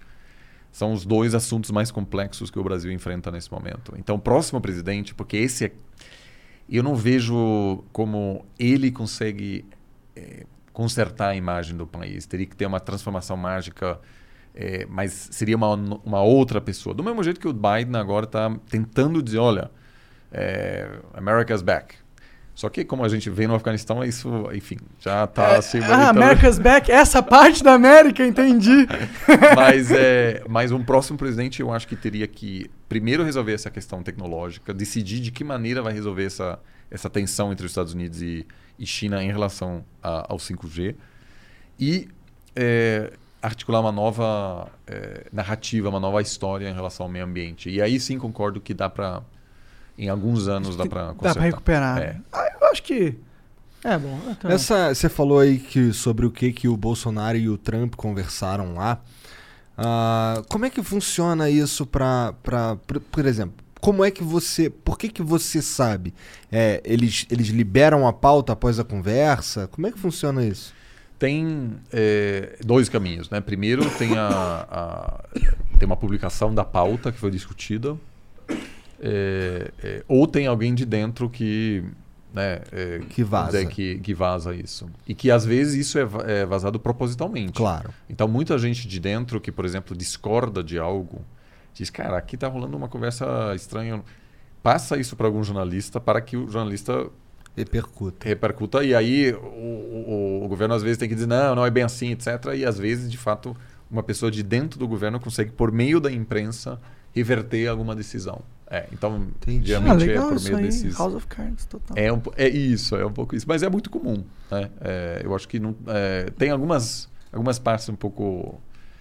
É, pouco re- Fantasiosas ali no- fantasiosas, na- mas assim, é, claramente. Empurrar alguém na frente do metrô. E, por exemplo, eu acho que o- o- teve poucos presidentes Eles americanos que mandam matar fizeram com outras isso. pessoas, né? Claro, óbvio. porra. É, mas é, eu acho que essa parte não. Mas fora, sim. Então tem, é, tem isso.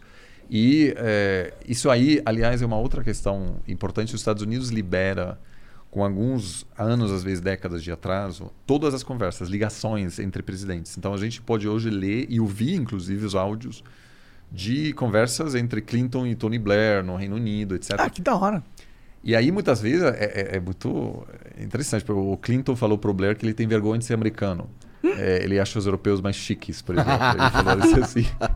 Em conversa assim, às vezes eles se dão bem. O FHC se deu muito bem com o Clinton também. Também porque eles, enfim, tinham interesses em comum. Assim. Aham. Parece mesmo naipe. É, Pô, Era um, era um mundo. Bom, pelo menos do- quando, quando eu, eu vivendo aí na década de 90, era um mundo que era mais gostoso. Então, é, eu- isso é, é- é um assunto eu acho que tem tudo a ver, inclusive, com o Afeganistão. Você tinha nos anos 90 um período de muito otimismo, mas também eu acho que de uma situação que os Estados Unidos venceram a a, a- Guerra Fria. O Fukuyama publica aquele livro dizendo: o fim da história chegou. Todos nós seremos eh, democracias liberais. Eh, aquele sistema veio para ficar. A globalização estava eh, em- avançando, então havia níveis de pobreza em queda em muitos países ao redor do mundo. E a expectativa era que era isso mesmo. Ia, não ia mudar mais. Né? É, mas naquilo também havia um, né, o que a gente chama de ocidentalcentrismo enorme, porque no fundo o que se cria é que todos nós, eh, todo mundo ia ficar meio mais parecido com a gente. Que obviamente, do ponto de vista chinês, não, não fazia tanto sentido. Os Estados Unidos permitiu a entrada da China na, na OMC, na Organização Mundial de Comércio, achando que por meio da liberalização econômica eles iam democratizar a China. A China, que é um país, é uma, socia- uma civilização milenar que acha que os Estados Unidos têm uma história desse tamanho. Obviamente, enfim, essa, E essa, tem mesmo, né? Comparado essa- à China. essa É. aposta não, não, não Cara, tem a muralha da China. Os caras fizeram a muralha, a muralha da China. Pois é. Então, assim, Não tem a muralha dos o- Estados o- Unidos. você tinha aí. Nem o um- Trump conseguiu. Agora, é. né, aliás, agora tem enchente é, é, por causa da, da mudança climática. A enchente está tirando o muro, assim, agora, Caralho. porque a água está passando embaixo. Por debaixo. É. puta. Agora, o, o- eu- então eu acho que a gente tinha uma visão, eh, em retrospectiva, todos nós um pouco simplista, de que a gente achava eh, que a partir de agora as coisas iam ser mais tranquilos, processos de democratização. Eh, na Europa Leste, você de repente tinha um monte de democracia. A Espanha estava se consolidando como democracia, o Portugal. Eh, muitos países passando. O Brasil também, né? Os anos 90 fo- Sim. foi uma época, em geral, positiva, né? De democracia se consolidando, que levou depois eh, a uma consolidação econômica também. Teve um soluço ali bem no comecinho, mas depois. Isso. Não, mas faz parte da democracia. Tem impeachment, faz parte. É. Funcionou. As Forças Armadas não entraram para dizer vamos resolver Sim. essa bagunça aqui. Então, se consolidou. E aí, a partir do 11 de setembro, e agora a ascensão da China, eu acho que a gente percebe que as coisas não são tão simples assim. E os ciclos históricos de, de conflito, consolidação, tensão, etc., continuam. E a gente está agora passando por um processo de que é raro, né? que nem toda geração vivencia, de que uma grande potência está sendo superada por outra. E essas transições geralmente são muito conflituosas. É, poucas deram certo, entre aspas, sem conflito. Uma delas que deu certo, é, sem, sem grande confronto, foi os Estados Unidos superando a Grã-Bretanha. Mas foram países muito pa parecidos também, né? Era com tipo culturas o parecidas. filho superando o pai, né? Um Um negócio assim. pouco assim, é. É, teve alguns momentos de tensão. Mas se, tá to- se todo mundo tá legal ali, se con- conseguindo viver numa boa, será que eles vão querer entrar numa? Tipo, outra Guerra Fria?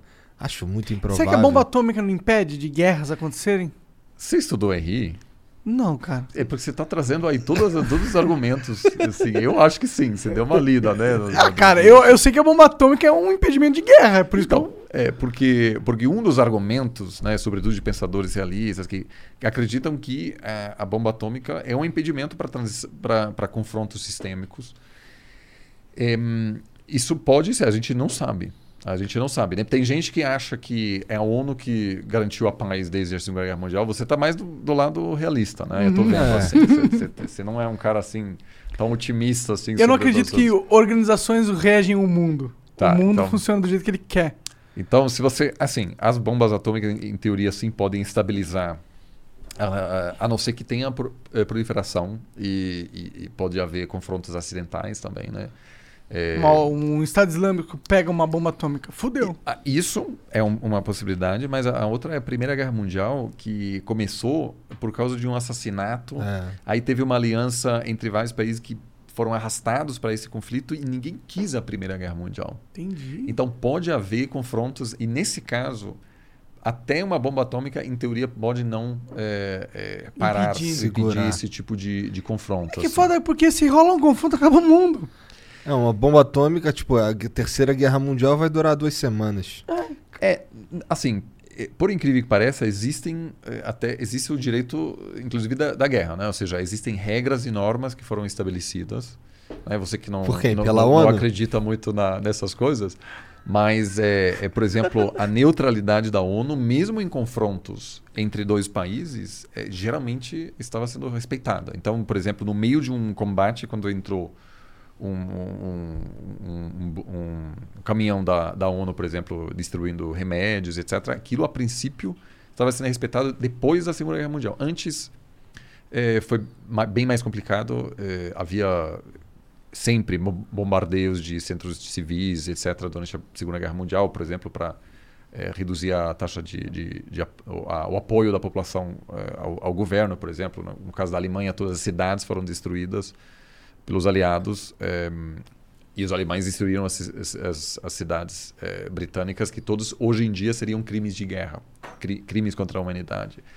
Eh, mas nós tivemos um índice de, de genocídio caiu muito, nós tivemos eh, poucos porque existem regras para desincentivar e inclusive parar genocídios, como aconteceu em Ruanda. Então, quando o Gaddafi disse eu vou exterminar toda a população de, de Benghazi na Líbia, houve uma intervenção militar que depois tornou-se uma outra coisa e isso foi um grande erro, mas a princípio essa intervenção foi eh, pensada para evitar um genocídio nessa cidade.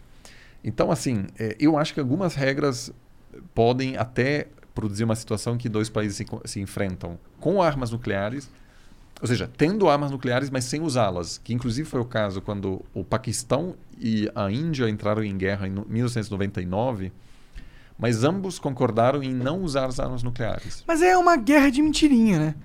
Porque, pô, concorda comigo se você tá perdendo. Você tem a bomba nuclear? Claro. Foda-se, meu irmão. É foda-se na hora, não é? É! Então o problema é, se tem bomba nuclear, eu, eu acredito realmente nisso. Eu acho que é, é- eu acho que é tipo, é Deus sendo genial e colocando uma possibilidade da gente continuar existindo na Terra, colocando a possibilidade de tudo acabar. Pra mim é isso, entendeu? E na Guerra Fria funcionou. É. Funcionou. O que tinha, e isso pode sim ter, são as guerras, eh, vamos dizer, eh, em outros estados, como aconteceu, aliás, no Afeganistão, que é os Estados, a Rússia lutando para uma parte e os Estados Unidos na outra. Isso eu acho que é algo que vai ser inevitável. A gente teve várias pequenas guerras que se tornaram muito mais sangrentas durante a Guerra Fria no mundo em desenvolvimento, porque havia é, interesses ali. havia interesses e, e, você queria, ou seja, a, a, União Soviética queria complicar a vida dos países alinhados com, com, com os Estados Unidos e vice-versa. Né? Uhum. Então isso eu acho que pode pode acontecer. Mas eu acho que a guerra também pode ser diferente. Pode ser uma guerra cibernética, pode ser, por exemplo, um, um, um vírus né, que, é, é, que, como já aconteceu, aliás, por parte da Rússia, né, que ata atacou uma, uma, um, gasoduto, um gasoduto americano que parou de funcionar. É, então. É, é, muito mais. É, é, da hora isso, né? Tipo, você causa um dano de bilhões, trilhões a uma nação sem ninguém morrer.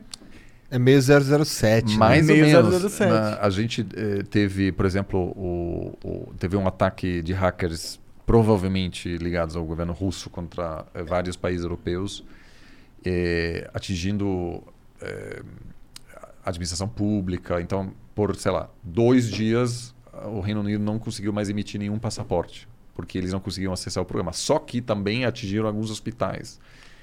Né? Então, por exemplo, o sistema ferroviário da Alemanha foi atingido, ficou um dia totalmente parado. Então, obviamente, algumas pessoas vão ser prejudicadas também. Algumas mortes. É, agora, é, então pode ser isso, mas de novo, a China ocupando Taiwan, os Estados Unidos meio que se envolve.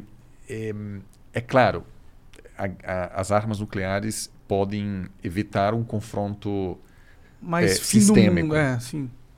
Mas eu, eu não teria 100% de, de confiança de que aquilo é nosso seguro de, de planeta. Até assim. porque se você criar um sistema de defesa perfeita antimíssel...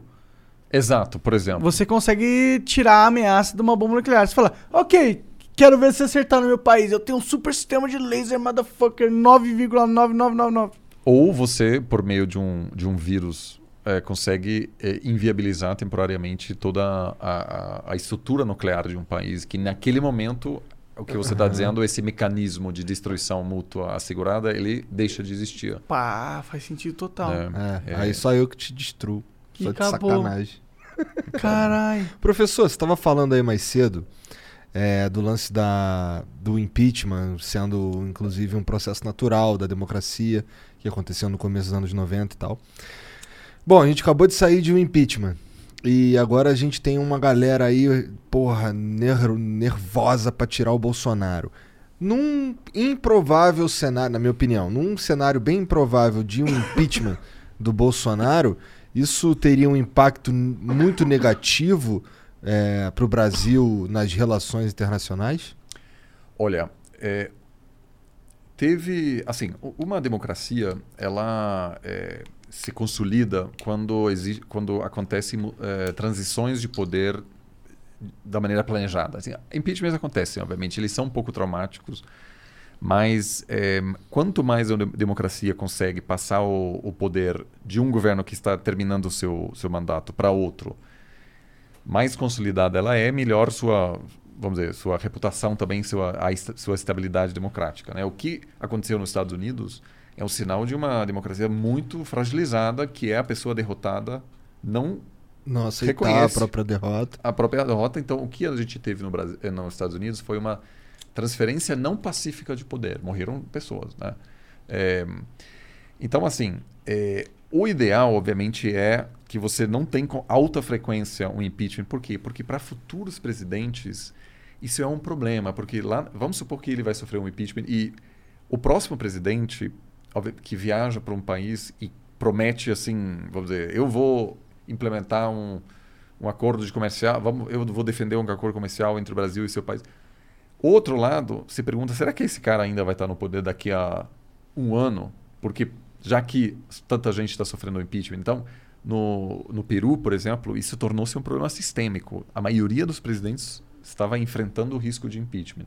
Então, o, o, o, ninguém era muito difícil negociar com, com o presidente peruano. Agora, é, no caso, obviamente você também pode dizer, um presidente que viola a lei e não sofre impeachment também é um problema. Porque daí a percepção de fora é alguma coisa lá não não está Entendo. funcionando bem, porque existem leis claras e quando o presidente viola essas leis, a princípio ele deve sofrer as consequências disso, inclusive porque isso pode abrir um precedente de que qualquer futuro presidente está vendo o que está acontecendo e diz, olha, o cara conseguiu dar um jeito, então eu posso continuar no mesmo estilo, basicamente, sem me preocupar com o As leis não me atingem. É. E, e que é, a a- a- vamos dizer, o maior teste da democracia. Né? É, se as leis atingem, assim, é, o- são aplicadas contra os, os, Os poderosos. os poderosos. Então, é, eu, eu, obviamente, converso muito com pessoas que justamente defendem o impeachment imediatamente, é, mas eu conversei muito com pessoas nos Estados Unidos que trabalharam para impeachar o Trump. E aconteceu duas vezes, e duas vezes o Senado não eh, ratificou o impeachment. No caso americano é um pouco diferente. O presidente pode sofrer impeachment no Congresso e se mantém no poder. Aqui é diferente. Quando o, o Congresso vota por né, eh, impeachar o presidente, ele já é afastado. Entendeu? O Congresso que é mais É. poderoso, então. É, Nesse sentido. Sim. é, e, o, e, e- e muitas pessoas que detestavam o Trump diziam: é importante o Trump perder uma eleição. Porque se você tira ele de lá, ele para sempre vai dizer. é, eu fui, fui tirado de maneira legal. Tudo bem, agora ele perdeu uma eleição e mesmo assim diz que foi. Então, assim, eu acho que há bons argumentos E a dos gente dois tá lados indo pro aí. mesmo caminho aqui no Brasil, não tá? A gente Sim. vê o presidente puto com, a- com as urnas. O que é engraçado, porque ele foi eleito pelas urnas. Verdade, não reclamou. Não, e muitas vezes ao longo da, da sua carreira. Exato. Muitas vezes, repetidas vezes. Eu acho que a expectativa lá fora é que uma repetição do 6 de janeiro nos Estados Unidos, né? Ou seja, Aham. algo parecido aqui seria o melhor dos cenários.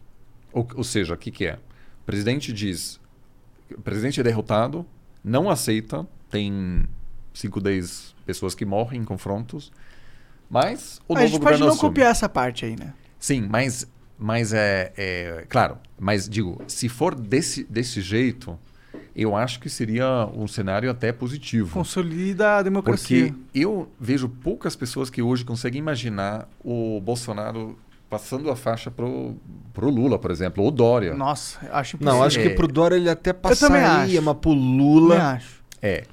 Então, Pro assim. Lula também não. O é, cara falou tanto, ah, vai voltar o PT. É, é. Então- Eu acho que ele daria um golpe só pro Lula não voltar. Então, assim, eu, eu acho que isso assusta muita gente hoje, fora, que inclusive investidores que estão pensando. Olham o mer- mercado brasileiro e dizem: olha, eu vou, vou ver o que acontece no fim do ano que vem, porque se rolar bagunça, tiro, etc. Eu falei com um representante de um banco de investimentos, ele falou assim. A gente não gosta de tiro porque daí eh, a gente não consegue entender quais serão as regras eh, de investimento, como a economia vai reagir, etc. Então, isso claramente é um problema. O risco político Brasil está super elevado. Dólar É, é. meio que reflete isso. É, o, é, o dólar, mas também as- os investimentos. Se você hoje a participação de investidores estrangeiros na bolsa brasileira é muito menor do que era antes. O né? que pra nós pode ser positivo. Mas o que não. É, mas- você estava falando disso agora aqui. É, pode ser. Aí eu não, eu não sou, eu não entendo muito de bolsa, mas pode ser uma chance de não, mas a princípio É porque, tem uma ó, forte se- presença. Se o estrangeiro é saiu positivo. fora, quer dizer que se por acaso o Brasil melhora e a gente investe agora, quando os estrangeiros voltarem, que eles têm muito mais dinheiro que a gente, eles vão inflar a bolsa e quem estava investido antes ganha. Mas o investimento, obviamente, é fundamental também para viabilizar o, o É crescimento. Sim, né? exatamente. Ou seja, não, mas mas a o tá investimento momento- externo, né? que, que é crucial para viabilizar essa melhora. E a gente tá num, num dólar alto, faria sentido pro cara Investir aqui investir aqui, porque o dinheiro dele vale mais. É, e a situação até pode piorar, porque se a taxa de juros nos Estados Unidos subir, que pode, pode acontecer eh, no momento, né? Porque tem um risco de inflação, aí muita gente tira o dinheiro daqui, coloca lá, porque tem um bom retorno. Sim. E é muito risco. exato, muito É. menos risco. Então, assim, o, o- eu, eu infelizmente acho que eh, a gente pode sim ter uma repetição com uma grande diferença. O- as Forças Armadas eh, americanas não sonham com a volta para algum passado autoritário. Eles nunca eh, ameaçaram um presidente civil. Ou seja, controle civil sobre as Forças Armadas americanas é, assim, 100% seguro. Nunca houve uma dúvida sobre como as Forças Armadas iam se comportar no dia 6 de janeiro nos Estados Unidos. Aqui eu acho que tem muita dúvida. Tem muita dúvida. Então, Mas muita é, mesmo. por isso muita, muita gente de fora olha e diz: hum, tá acontecendo uma coisa parecida com os Estados Unidos, só que as Forças Armadas brasileiras, o que, que vão fazer? O resultado não vai ser o mesmo, É, talvez. Então, isso, por isso eu acho que muita gente está agora dizendo: olha, eu vou, vou aguardar um pouco o que vai acontecer. E isso é uma preocupação da comunidade internacional, porque querendo, o Brasil é uma das maiores democracias do mundo. E uma, uma erosão da democracia brasileira eh, representaria um, inclusive para o governo americano, um desafio grande sobre como lidar com aquilo. Porque daí tem, tem eh, uma série de questões. Será que a gente vai isolar o, o país? Será que a gente. Nossa, é o fim do mundo essa porra É. acontecer. Então, Ah, se o Bolsonaro dá um golpe. pff, Cara, é tão absurdo que eu acho que é impossível. Eu também acho que é impossível, porque era, seria a ultimate pau no cu do Brasil. Não, não, o quanto tempo o Bolsonaro sustenta um golpe no Brasil? O cara não consegue nem sustentar uma, tipo, uma comunicação internacional, vai sustentar um golpe. Cara, os professores. eu. Olha, tirar eu uma também, risada do alemão é difícil. Eu? eu acho que é, é, a gente precisa estudar é, ru- rupturas em outros países para ter uma noção é, é, disso. Eu acho que é, é, eu acho que o plano de qualquer autoritário não é, é evitar uma ruptura clássica, porque essa sempre pode causar uma reação negativa da comunidade internacional. Então, o, o- vamos dizer, as, as eh, erosões mais típicas agora acontecem ao longo de muitos anos. A Venezuela, por exemplo. A Venezuela era um país democrático, hoje não é mais. Só que ninguém sabe a data em que a Venezuela deixou de ser uma democracia. Então foi muito, vamos dizer, bem feito, entre aspas, eh, porque havia pequenos passos. Aquele eh, líder da oposição vai preso. eh, eu vou mudar a a, lei para que os juízes só terão eh, indicação temporária. Então eles vão estar com medo do governo porque eles querem que os, os seus O cargos... seu- renove. É, então, vou dando pequenos passos. Né? Isso aconteceu é, em muitos países aqui na região, mas também tivemos casos de ruptura clássica e a comunidade internacional não pode fazer tanto. Às vezes, né, isso é o que você estava dizendo, a gente tem a expectativa de que alguém vai fazer alguma coisa, mas quando o Fujimori, por exemplo, deu golpe em 92 é, no Peru, o, o Brasil falou, olha, o que, que vamos fazer? É, a gente não tem o que fazer. E foi naquela época, foi o, o- ainda o governo FHC que... O, o FHC não foi para a inauguração do, da- da- é, do, do próximo mandato do, do, do Fujimori. Fujimori. Para mostrar que ele não estava gastando aquilo. Mas assim... Foda-se. Não vai mudar nada. É, então, é, infelizmente, os mecanismos que foram estabelecidos na América é, Latina ao longo dos das últimas décadas, que em vários casos golpes foram. é, Rolou uma vista grossa. é, aconteceram, em alguns casos, até a comunidade regional conseguiu parar. Por exemplo, Paraguai teve uma tentativa de golpe em 96. O presidente que estava é, ameaçado, ele pegou um avião particular para Brasília eh, falou com o FHC e o, F- e- e o FHC ligou para um soldado, um, um general brasileiro que tinha eh, que conhecia esse general golpista paraguaio e o general brasileiro disse, olha, se você der golpe, a gente vai te isolar economicamente e o Paraguai vai colapsar. E aí esse cara, o general Viedo, decidiu não dar golpe. Caralho! É. É, Caralho! é. Inclusive, o, isso é uma história incrível. O embaixador brasileiro em Assunção fez uma festa de aniversário dele, mas não era o aniversário dele, para chamar esse Oviedo e toda a High Society de Assunção para que o presidente pudesse, durante essa festa, pegar o aviãozinho para o Brasil para ter a palavra. Ele queria que isso fosse feito ao vivo. E o FHC conta isso nos na- na nas memórias dele. Mas a gente também entrevistou o presidente Vasmossi, o, o, o Paraguai naquela época, que disse, olha, você tem que resolver isso para o FHC. E o FHC agiu e eh, protegeu a Ah, democracia é foda, paraguaia. cara. É, não, é, uma, é um dos Aí grandes ele ganhou uns momentos. pontos na minha, na minha concepção Tá do vendo? FHC. Ganhou uns Tá pontinhos aí. vendo? Tá vendo? Aí, Você é, é... James Bond. Só que isso hoje não, não é difícil imaginar é, de- disso acontecer. né? É, então, assim, cenários assim. O, tanto o FHC quanto o Lula tentaram parar o, o Chaves. Chegaram a conversar com ele, Tem vários relatos dos dois dizendo, olha, você precisa respeitar a oposição. O Lula tentou parar o Chaves? É, porque tem, tem uma história. Por que, que, que tem- você deixou o conta. Silvio Santos passando tanto tempo na TV? Tô brincando. Olha, desculpa, desculpa. Tem uma, Caralho, cala a boca.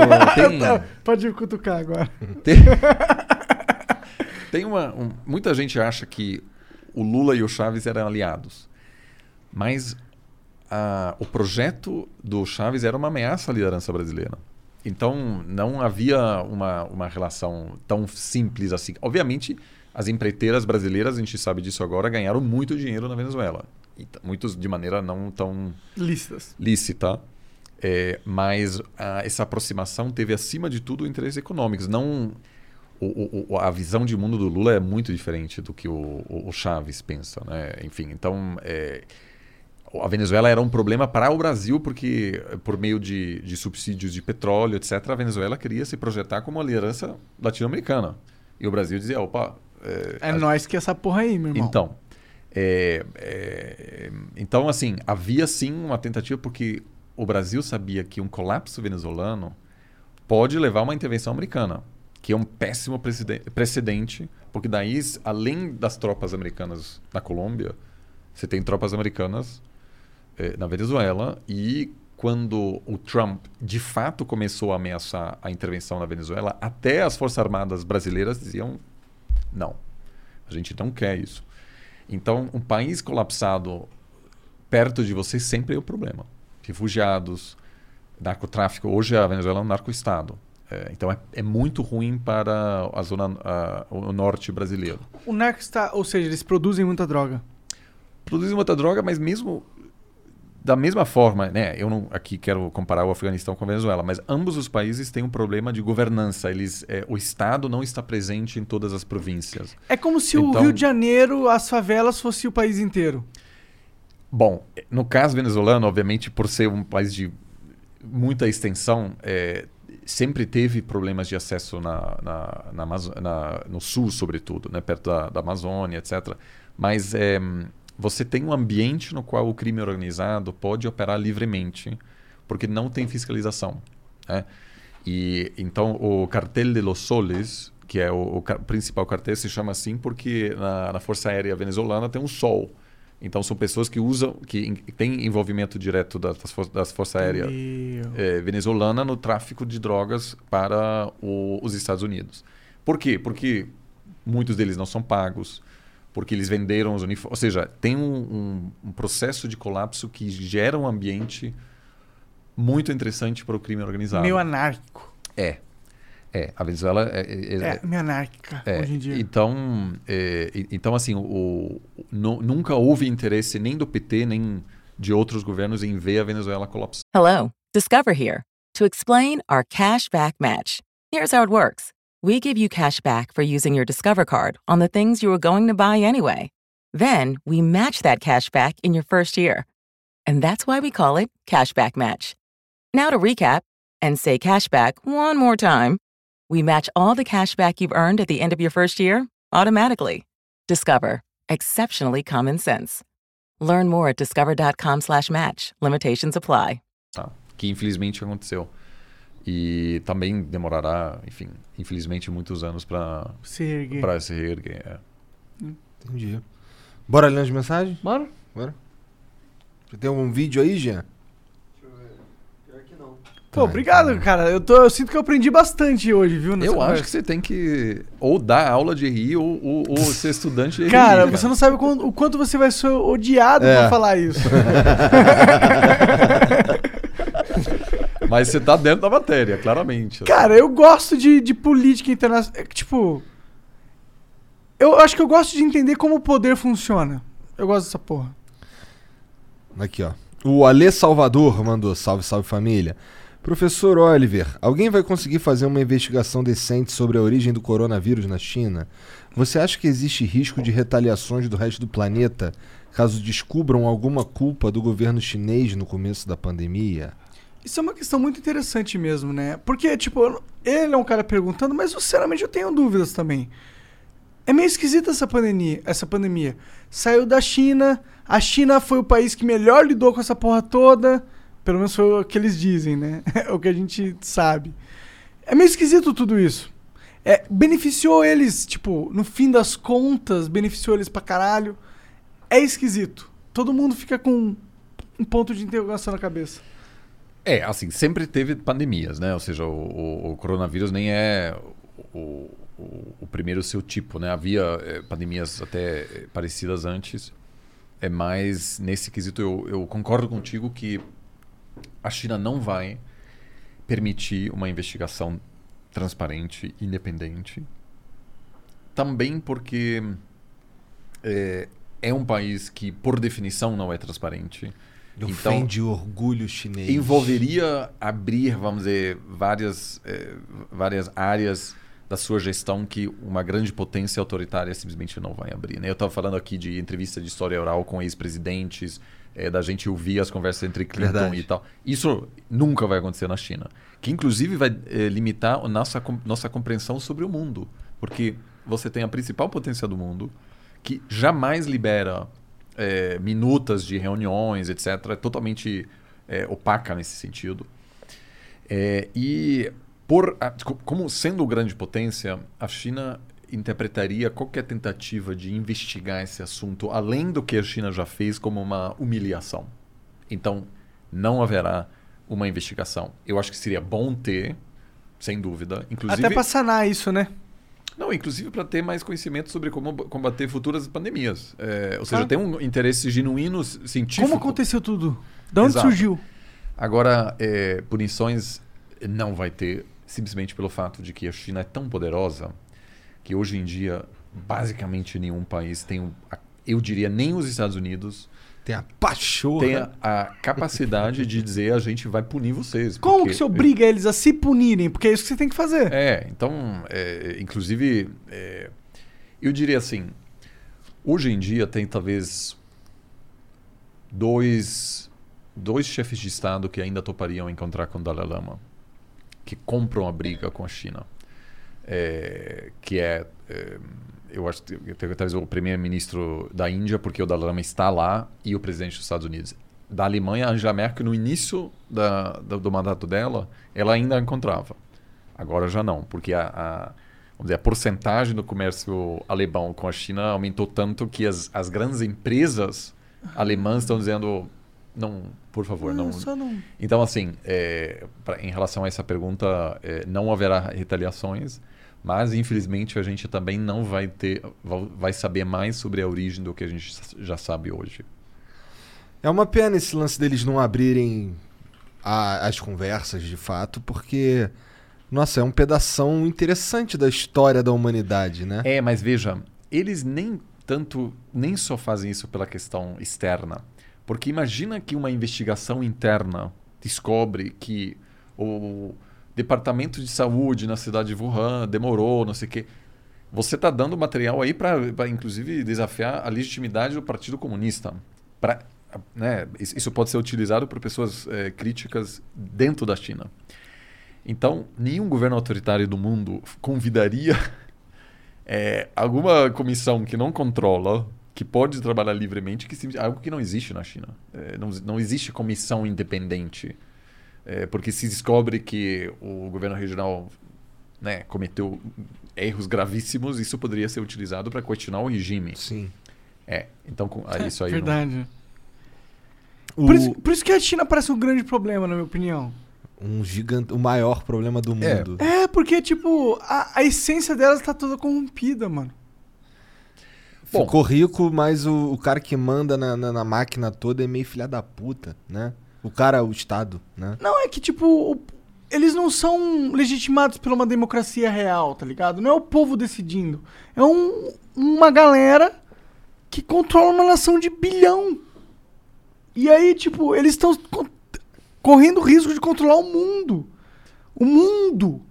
É, controlar É meio o mundo eu bizarro. acho que não, assim, porque você ainda vai ter muitos atores relevantes, né? Tanto que os Estados Unidos nunca chegou a controlar o mundo, né? De certa maneira. Muitas coisas não deram certo. É, é, no seu auge, Pô, mas a cultura brasileira é totalmente baseada no americano. Hoje eu só, hoje muito da minha vida, primeiro Matrix. Pô, um filme que explodiu minha mente. Toda uma A construção. cultura americana se espalhou de um jeito que só não tá na China. É, exatamente. Tipo, mas tem muita coisa do tipo, a gente criando aqui essa parada. De quem que influenciou a gente? A cultura americana, o Joe Rogan criando lá a parada dele. Entendeu? Então, os Estados Unidos é muito. Culturalmente dominante. É, isso faz parte da estratégia, inclusive que a China não fará. Nós não vamos, nossos filhos e netos não vão assistir novela chinesa, porque isso não faz parte do, vamos dizer, da, da, da estratégia chinesa. A própria China é ficar rico, professor. rico e também seguro, né? Porque assim, uma coisa que e por isso é tão importante estar lá, é, vamos dizer, visitar, falar com as pessoas. Como é o mundo visto da China? A China entrou em declínio no século XIX e aí foi humilhado, o que eles chamam de século da humilhação, quando ó, durante depois das guerras do ópio, é, eles tiveram que ceder várias cidades a potências é, imperialistas. Eles tiveram que ceder Hong Kong. Imagina o Brasil tem que ceder porque, enfim, não quis abrir o mercado para importação do ópio. É, sei lá, a cidade do Rio de Janeiro para uma outra potência que fica lá por, por muito tempo. E a- uma perspectiva de que o mundo lá fora quer enfraquecer a China. E a China precisa eh, se consolidar, precisa ser forte, porque não existe uma aceitação da China ser a principal potência do mundo. E eu acho que ele tem razão. Eu não acho que os Estados Unidos vai tranquilamente aceitar que a China é uma grande potência. Isso é um processo difícil para os Estados Unidos. Então, eh, o que acima de tudo a China obviamente quer é segurança e sofrer nenhum tipo de eh, interferência interna. Eles acham que o apoio militar americano para Taiwan é uma infer- interferência interna. Eles ainda não toma- retomaram o controle de uma província na cabeça, vamos dizer, da perspectiva chinesa. Então, eles estão longe de se consolidar, ainda num processo de muita dificuldade interna, externa, eh, e com a certeza de que eh, a- os, as americanos são responsáveis pelas manifestações pró-democracia de Tiananmen nos, eh, né, nos anos 90, eh, não, né, eh, de 89, enfim, uma série de, em, de, de preocupações, ainda a China se sente muito insegura, ainda. E, portanto, assim, alguém dizendo, "Ó, vamos mandar a investigação sobre o coronavírus, eles... Tá de sacanagem, nunca. É, um país que é muito poderoso já, mas ainda muito inseguro, que é, até 50 anos atrás nem tinha reconhecimento é, diplomático. né? A maioria do mundo reconhecia primeiro Taiwan. E só depois, é, aos poucos, né, o Brasil, por exemplo, só chegou a reconhecer a China em 74. Pouco É, tempo. é, foi o Geisel, aliás, né? Engraçado que a gente pensa que isso é... Então, ele, esse aí foi, foi pragmático, assim, é, do ponto de vista da política externa, né? Ele percebeu que o mundo estava mudando e aí estava buscando mais independência das potências é, tradicionais. Mas, então, assim, o, o- eles a China ainda olha para o mundo com muita, muita preocupação, muito medo. E eu acho que isso explica também essa pouca vontade em se abrir agora para um assunto desse, sim. Entendo. O Acriano diz aqui, ó. Oliver, já te falaram que você parece o Van Gogh? Acho que você já É sabe Van da- Gogh? Eu acho que é Van Gogh, Van Gogh que a pessoa Não, tá é Van. Gogh. Mentira, Van Gogh, tô brincando. É, Acho que você já sabe da grande possibilidade do Celso Portioli estar envolvido com 11 de setembro. Caralho! No essa Insta foi de- longe, no essa in- foi muito longe. Calma aí, cara. No Insta... Celso Portioli, cara. Cara, é tudo zoeira, né? Eu O Acriano. É... Cadê? No Insta dele, no Domingo Legal, ele já falou muitas vezes do envolvimento dele com o atentado. Você tem mais informações? É brincadeira, cara. É, mas sabe que é, é, é, é muito interessante porque é, o, o 11 de setembro gerou uma indústria de, de teorias da conspiração que até hoje é, se mantém porque é, foi uma coisa tão difícil de explicar. Misteriosa, né? Que, é, que tem assim, quando você vai no YouTube assim e você vai clicando de vídeo em vídeo, cada, cada três vídeos o negócio vai ficar mais louco, né? E depois, do, depois de duas horas tem pessoas que tem a explicação de que na verdade os aviões por causa Como da que a sombra- torre implodiu, mano?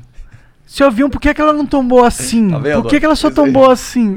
eu sei, eu já Tá vi vendo? vários vídeos. Então assim, isso é, é- Tu nunca viu o capeta na fumaça?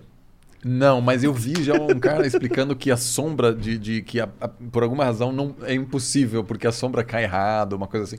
Mas isso é, é com, com todas as coisas difíceis de explicar eh, à primeira vista, tem essas teorias, né? Sobre a Lua também, que na verdade isso foi apenas feito num estúdio de, de Hollywood. Né? A, é, assim, na Lua, etc. o pouso, né? Não, eu, eu acho tudo isso absurdo. Eu acho que o legal é que as pessoas não percebem é o quão mágico. Isso é meio bizarro e catastrófico, mas quão mágico é o mundo onde uns caras malucos podem pegar um avião e só explodir os prédios mais importantes do mundo e foda-se. É, mas tinha muito apoio, né? Assim, é, o, isso não foram só algumas pessoas operando, é, vamos dizer, um basement, assim, pensando vamos atacar os Estados Unidos. É, o Osama Bin Laden era realmente uma operação, operação transnacional com muito apoio de doadores é, da Arábia Saudita.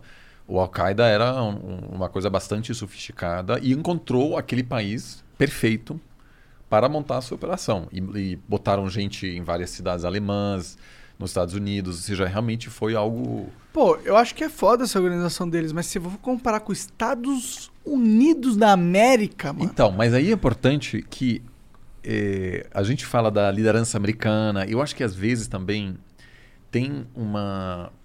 Eh, vamos dizer, eh, uma. eh, a gente tende a achar que eles conseguem, de alguma maneira, por ser uma, uma potência que liderou economicamente, politicamente falando, por, por décadas, consegue controlar os assuntos. Mas se você olha, o Afeganistão é apenas um em uma longuíssima lista de objetivos que os Estados Unidos teve, mesmo no seu auge, que não conseguiu alcançar. Né? O Iraque também, os Estados Unidos não conseguiu estabilizar o Iraque. É, você teve a anexação da Ucrânia por parte da, da Rússia, uma coisa raríssima. A gente, a última vez que um país invadiu o outro, não só invadiu, mas anexou, mudou a fronteira. Os Estados Unidos não tinha como evitar aquilo. É, então, uma série de, de questões aí que. Vietnã, né? anos 70, mesma coisa. Então, eu acho que é, o 11 de setembro, dessa forma meio que fascina, né? porque um grupo, é, nem é um Estado, consegue fazer isso, mas a gente percebe que muitas coisas eles não conseguem fazer e, da mesma forma, a China não terá todo esse poder, porque quem retém assim o poder ainda é, são os estados que podem utilizar as suas soberanias para se proteger de muita, muitas coisas, né? Então, mas eu concordo, foi um foi um foi muito chamativo de como um grupo pequeno pudesse fazer isso. é. Pode contestar um estado inteiro tão poderoso, bilionário, dono de bomba atômica, caralho. Só que assim, se você os livros que serão escritos sobre o, o século 21 daqui a, sei lá, 100 anos, se ainda tiver alguém para escrever, a ascensão da China Gostei será o grande tema. A ascensão da China será o grande tema, a mudança climática será o grande tema, o terrorismo será uma nota de rodapé. Então, a, a- a reação americana foi totalmente descabida e exagerada. Invadiu um outro. Porque teria sido possível derrubar o Al-Qaeda de longe, não invadir o Iraque, porque. Só com drone, né? É, então assim. é, foi muito casa. simbólico, assim, mas nunca de fato ameaçou os Estados Unidos. Por exemplo, muitos pensadores realistas, né, que pensam muito nessa questão da, da soberania nos Estados eles nem estudam terrorismo, porque eles acham que o terrorismo não, não faz diferença. Mata 3 mil pessoas, mas É negócio de mídia. Assusta. é uma Vende- guerra assimétrica porque a- a- o terrorismo sempre é cometido pelos fracos que optam justamente pelo terrorismo porque eles não têm um exército para confrontar o Estado de maneira clássica. Então vou assim chocar. dizer. Exato. Né? Influenciar a opinião pública, etc. Então, é, então assim, mas é, essa teoria do... Quem é Celso? Do Acriano. Ah, não, essa eu não, não conhecia não. Bom, Do. Celso Portioli, é. O Alê Salvador pergunta aqui, curto e grosso, e o Bolsonaro, hein? A gente já falou um pouco do Bolsonaro, mas se quiser adicionar alguma coisa. Se não, vamos só pra próxima. Bom, é, não sei se vocês querem, querem agregar. Eu, eu acho que assim, o, do ponto de vista externo, esse novo chanceler está fazendo um belíssimo trabalho de contenção de danos. E a, é, Que bom. Porque ele, primeiro, ele não é alguém que assusta o mundo que vira. Notícia. Vira notícia. E está tentando blindar o Brasil, então isso foi pressão do Senado. O Bolsonaro não queria tirar o- o cara. Ah, é? O Senado. Como, como o Senado pressiona o Bolsonaro a fazer algo? É, o, o, o Congresso brasileiro ele pode é, aceitar ou não é, tratados negociados pelo executivo, pelo presidente. Então, se o presidente assinar algum tratado com outro país, o Congresso pode dizer não. Mas mais importante do que isso, o Senado precisa aprovar as indicações de embaixador. Hum, Então, se o Bolsonaro quer mandar um fulano, alguém para ser embaixador do Brasil na França, o Senado precisa sabatinar essa pessoa. E aí a Cátia Abreu, que tem ligações com o agronegócio, portanto se importa com a China, disse se o Ernesto Araújo não for embora, porque ele está falando mal da China todo dia e está atrapalhando a gente, e o agronegócio está assustado, porque a China em algum momento vai dizer, gente, chega. Tem um, um chanceler que ataca a China o tempo todo. E se você ler o blog do, do Ernesto, são coisas bastante loucas mesmo. Né? Ele está dizendo que existem ligações secretas entre o maoísmo, o narcotráfico, o movimento dos veganos, Caralho! a imprensa. Não, não, tá inventando. o Não. movimento dos veganos e o narcotráfico. o, Tá bom. o, aborti- o abortismo. Nossa é, senhora. se você olha Meta Política 17, o negócio é assim, é, é, é meio complicado. Então, a China começou a dar sinais de que não estaria contente com a continuação desse cara. E a Cátia Abreu mandou sinal. E, aí o Ernesto ainda disse assim: é, a Cátia Abreu é, é, é, defende os interesses chineses. Não, foi uma coisa bem feia este ano. Mas aí o Senado. O Ernesto falou isso? Sim, e aí. E a Cátia Abreu, eu sei que é uma das ministras mais elogiadas do governo Bolsonaro. Não, mas ela é senadora agora, né? Ela, é, ela tem sido bastante. Ela não era ministra da Agricultura? Não, esse é Teresa Cristina, que aliás Ah. também tem uma ligação com a China e tem sido Confundi, enviada bastante para a China para acalmar os ânimos dos chineses que estão um pouco chateados com essa retórica toda. Então, assim, do ponto de vista externo, eu acho que atualmente o Bolsonaro não aparece tanto, mas agora nas, que- nas- na, na nova temporada das queimadas eu me preocupo muito porque O que, isso que é a nova temporada das queimadas? é que ah, Tá o mês de verão, tá. o mês de Ah, set- entendi. o- Tem, tem, tem temporada de queimada, quando o tempo tá mais seco e É, tal. o mês de setembro costuma ser o mês com as maiores queimadas na Amazônia. Entendi. E aí, para a imprensa nacional, é uma história perfeita. Presidente que não acredita no- na mudança climática, queimadas, é, enfim. Aí eu acho que o Brasil vai apanhar bastante, mas vamos ver se com o novo chanceler ele consegue. E os interesses da, da mídia, da mídia de outros países em queimar o Bolsonaro é um interesse econômico? Olha, eu até acho que, sobretudo, assim, quando você olha Financial Times, Wall Street Journal, etc., trataram o Bolsonaro assim com certa neutralidade porque tinha o Paulo Guedes. E entre investidores, a princípio havia uma esperança de que o Paulo Guedes pudesse ser o cara racional que implementa todas as reformas que muitos investidores esperam, privatizações, eh, etc. Mas com o tempo aí houve uma percepção de que esse cara não está entregando. E a partir desse momento, virou fácil bater no, no Brasil, porque é o cara meio autoritário, que fala mal, né, ataca todo mundo. Mas o que nem- interesse de bater no Brasil, qual é? É econômico? Olha, eu, eu, não, eu não sei se eu tenho interesse em bater, assim. Eu, Eu acho que, não é bater no Brasil, cara. Acho que o é Bolsonaro bater no também Bolsonaro. fez um convite, de certa maneira. Sim. Virou tão... é, então, assim, o, o- não, Bolsonaro não acho que não tem uma... pá. Eu não vejo, assim, um movimento da imprensa em dizer vamos enfraquecer tal país, porque se você... é, o- que, aliás, é muito interessante, a reputação do Lula no exterior é, é melhor do que dentro do país. É, e ele teria bastante facilidade de estar usando a imprensa internacional para se projetar para dentro e dizer: olha só, eu estou sendo recebido por lideranças globais com muita facilidade para contrastar a situação do Bolsonaro. Aí eu não acho que, que existe assim uma, um movimento para vender uma certa narrativa, mas claramente o Bolsonaro eh, assim fez tudo para virar o vilão ambiental, o vilão dos direitos humanos, o vi- ah, ou seja, de violador de direitos humanos, que, que, que houve, hoje não tem mais nenhuma facção, nem a esquerda nem a direita, só a extrema-direita internacional continua apoiando esse governo. E por isso que a neta de um ministro do Hitler, eh, que é uma deputada da extrema-direita da Alemanha, veio, eh, visitou o Bolsonaro em Brasília. Eh, são algumas lideranças do mundo ocidental que ainda encontram o presidente Caralho, brasileiro. que visita de merda. Bom, é a Alemanha, né? É um bom país. Hum, tudo bem, é Alemanha, mas porra.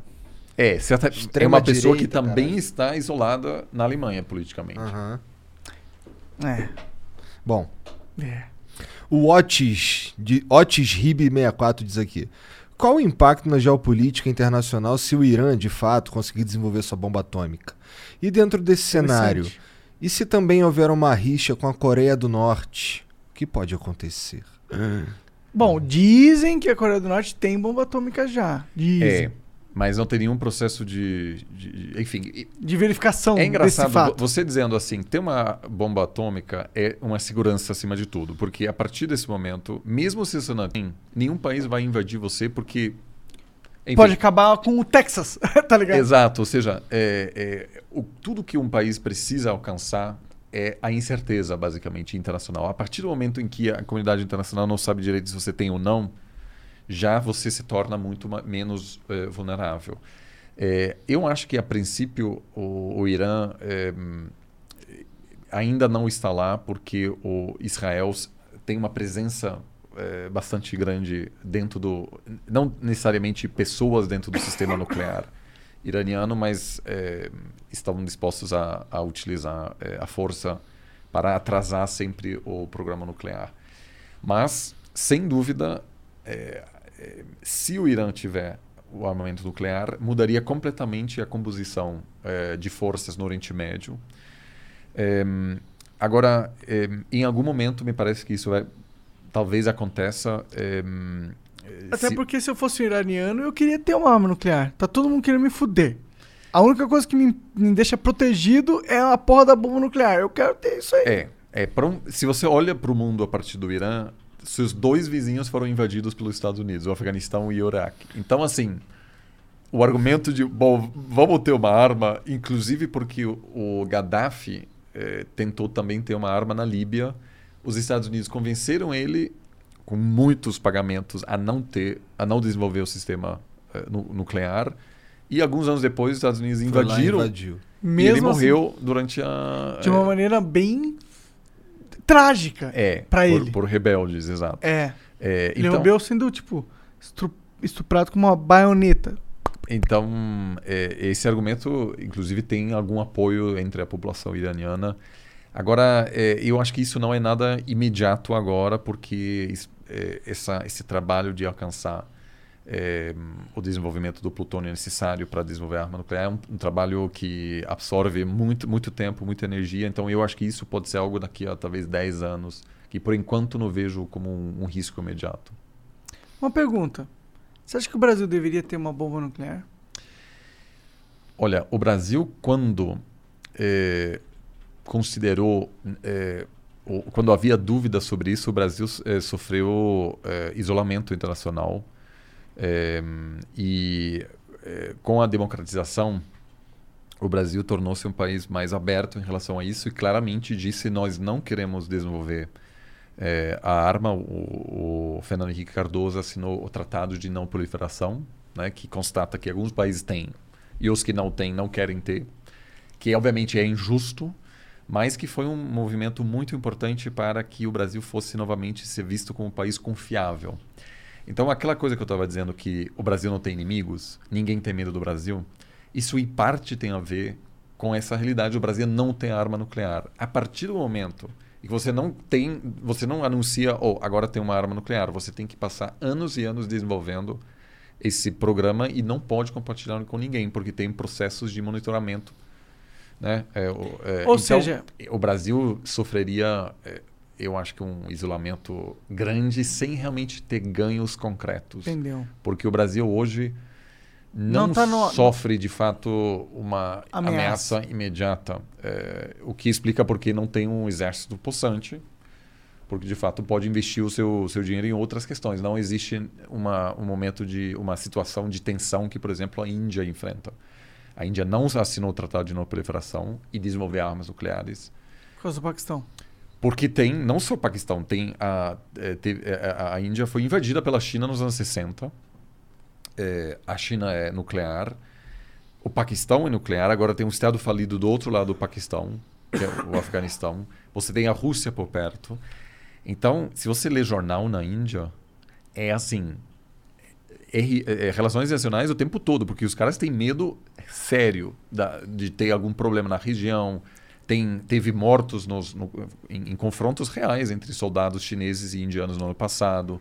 Teve uma guerra contra o Paquistão em 99. Eu também, obviamente, ach- ach- achei muito complicado, assim, de certa maneira la- lamentável que um país adquiriu armas nucleares, porque isso sempre é uma grande derrota para o movimento de não só encerrar a proliferação, mas de reduzir o número de bombas eh, atômicas.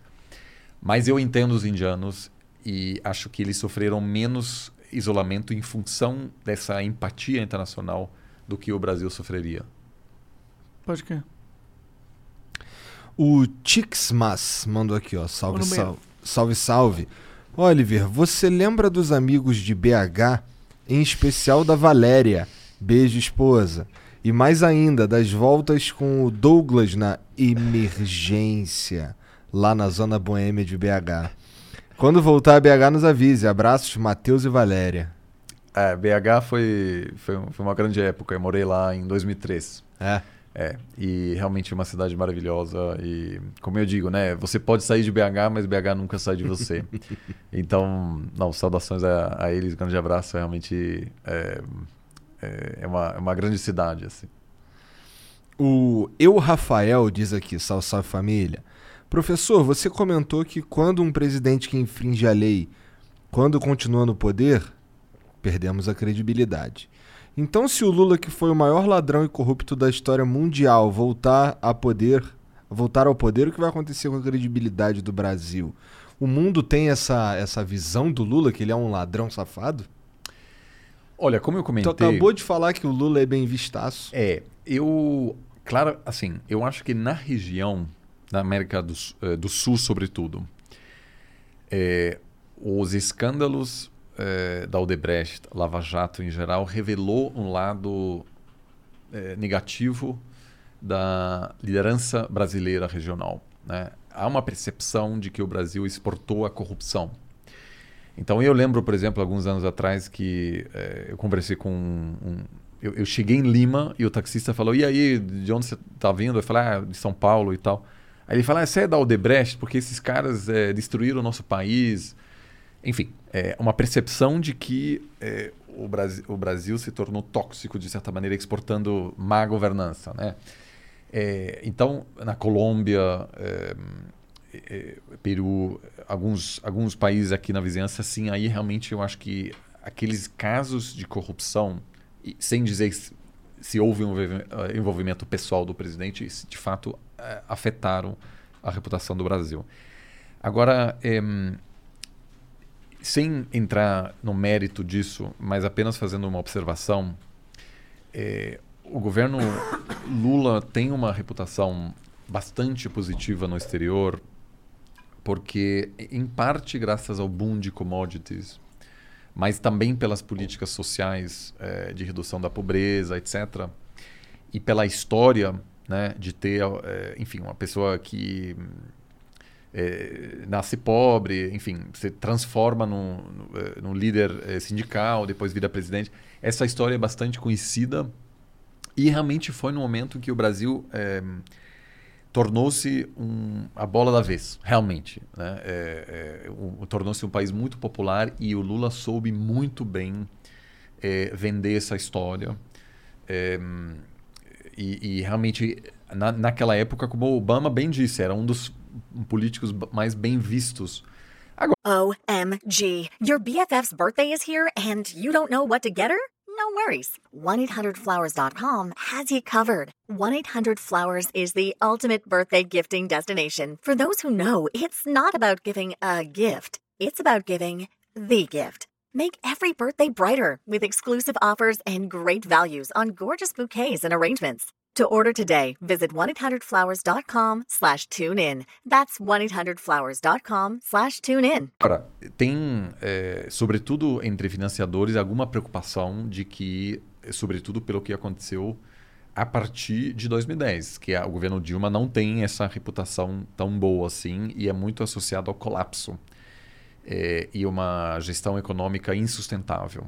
Uma, né, obviamente também foi o fim do, do boom dos- das commodities, mas é, eu acho que lá fora ainda há muitas dúvidas sobre que tipo de Lula vai assumir. Vai ser um Lula é, Rancoroso.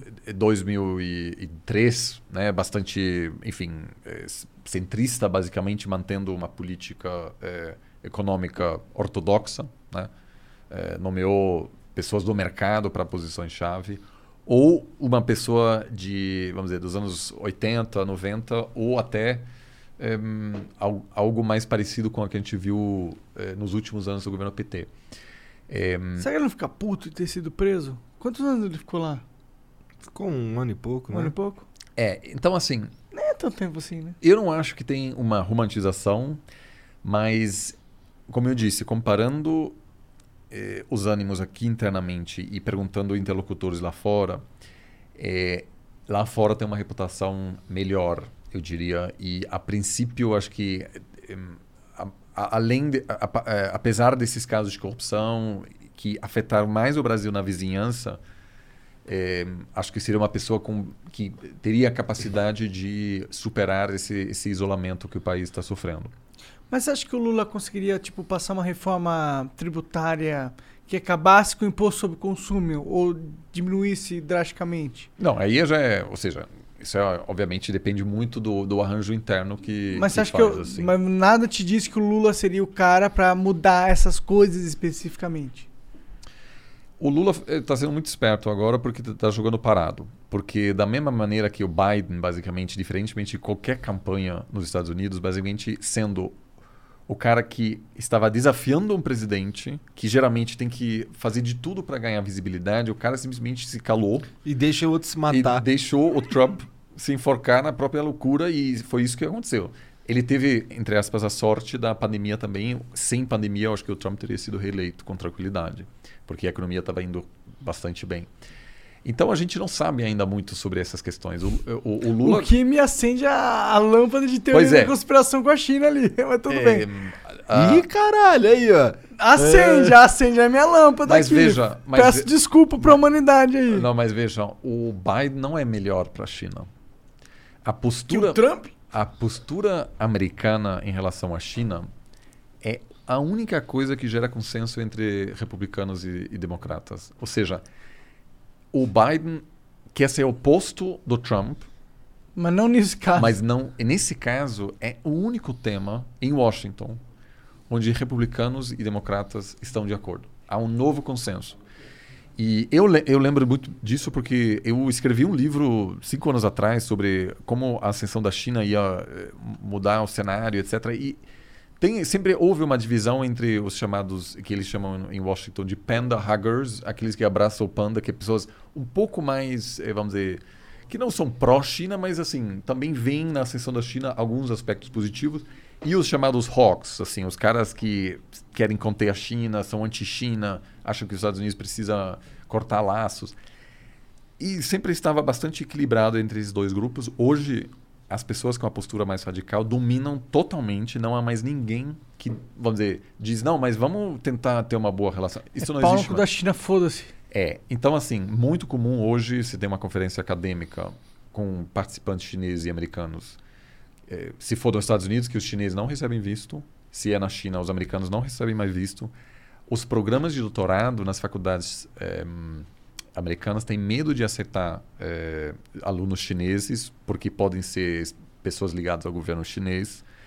Então, assim, está tendo uma mudança radical e o Biden, eu diria, vai até piorar a relação eh, bilateral. Então, eu, se a China, se você Tinha uma esperança de meter um vírus e trocar o presidente pra favorecer eles.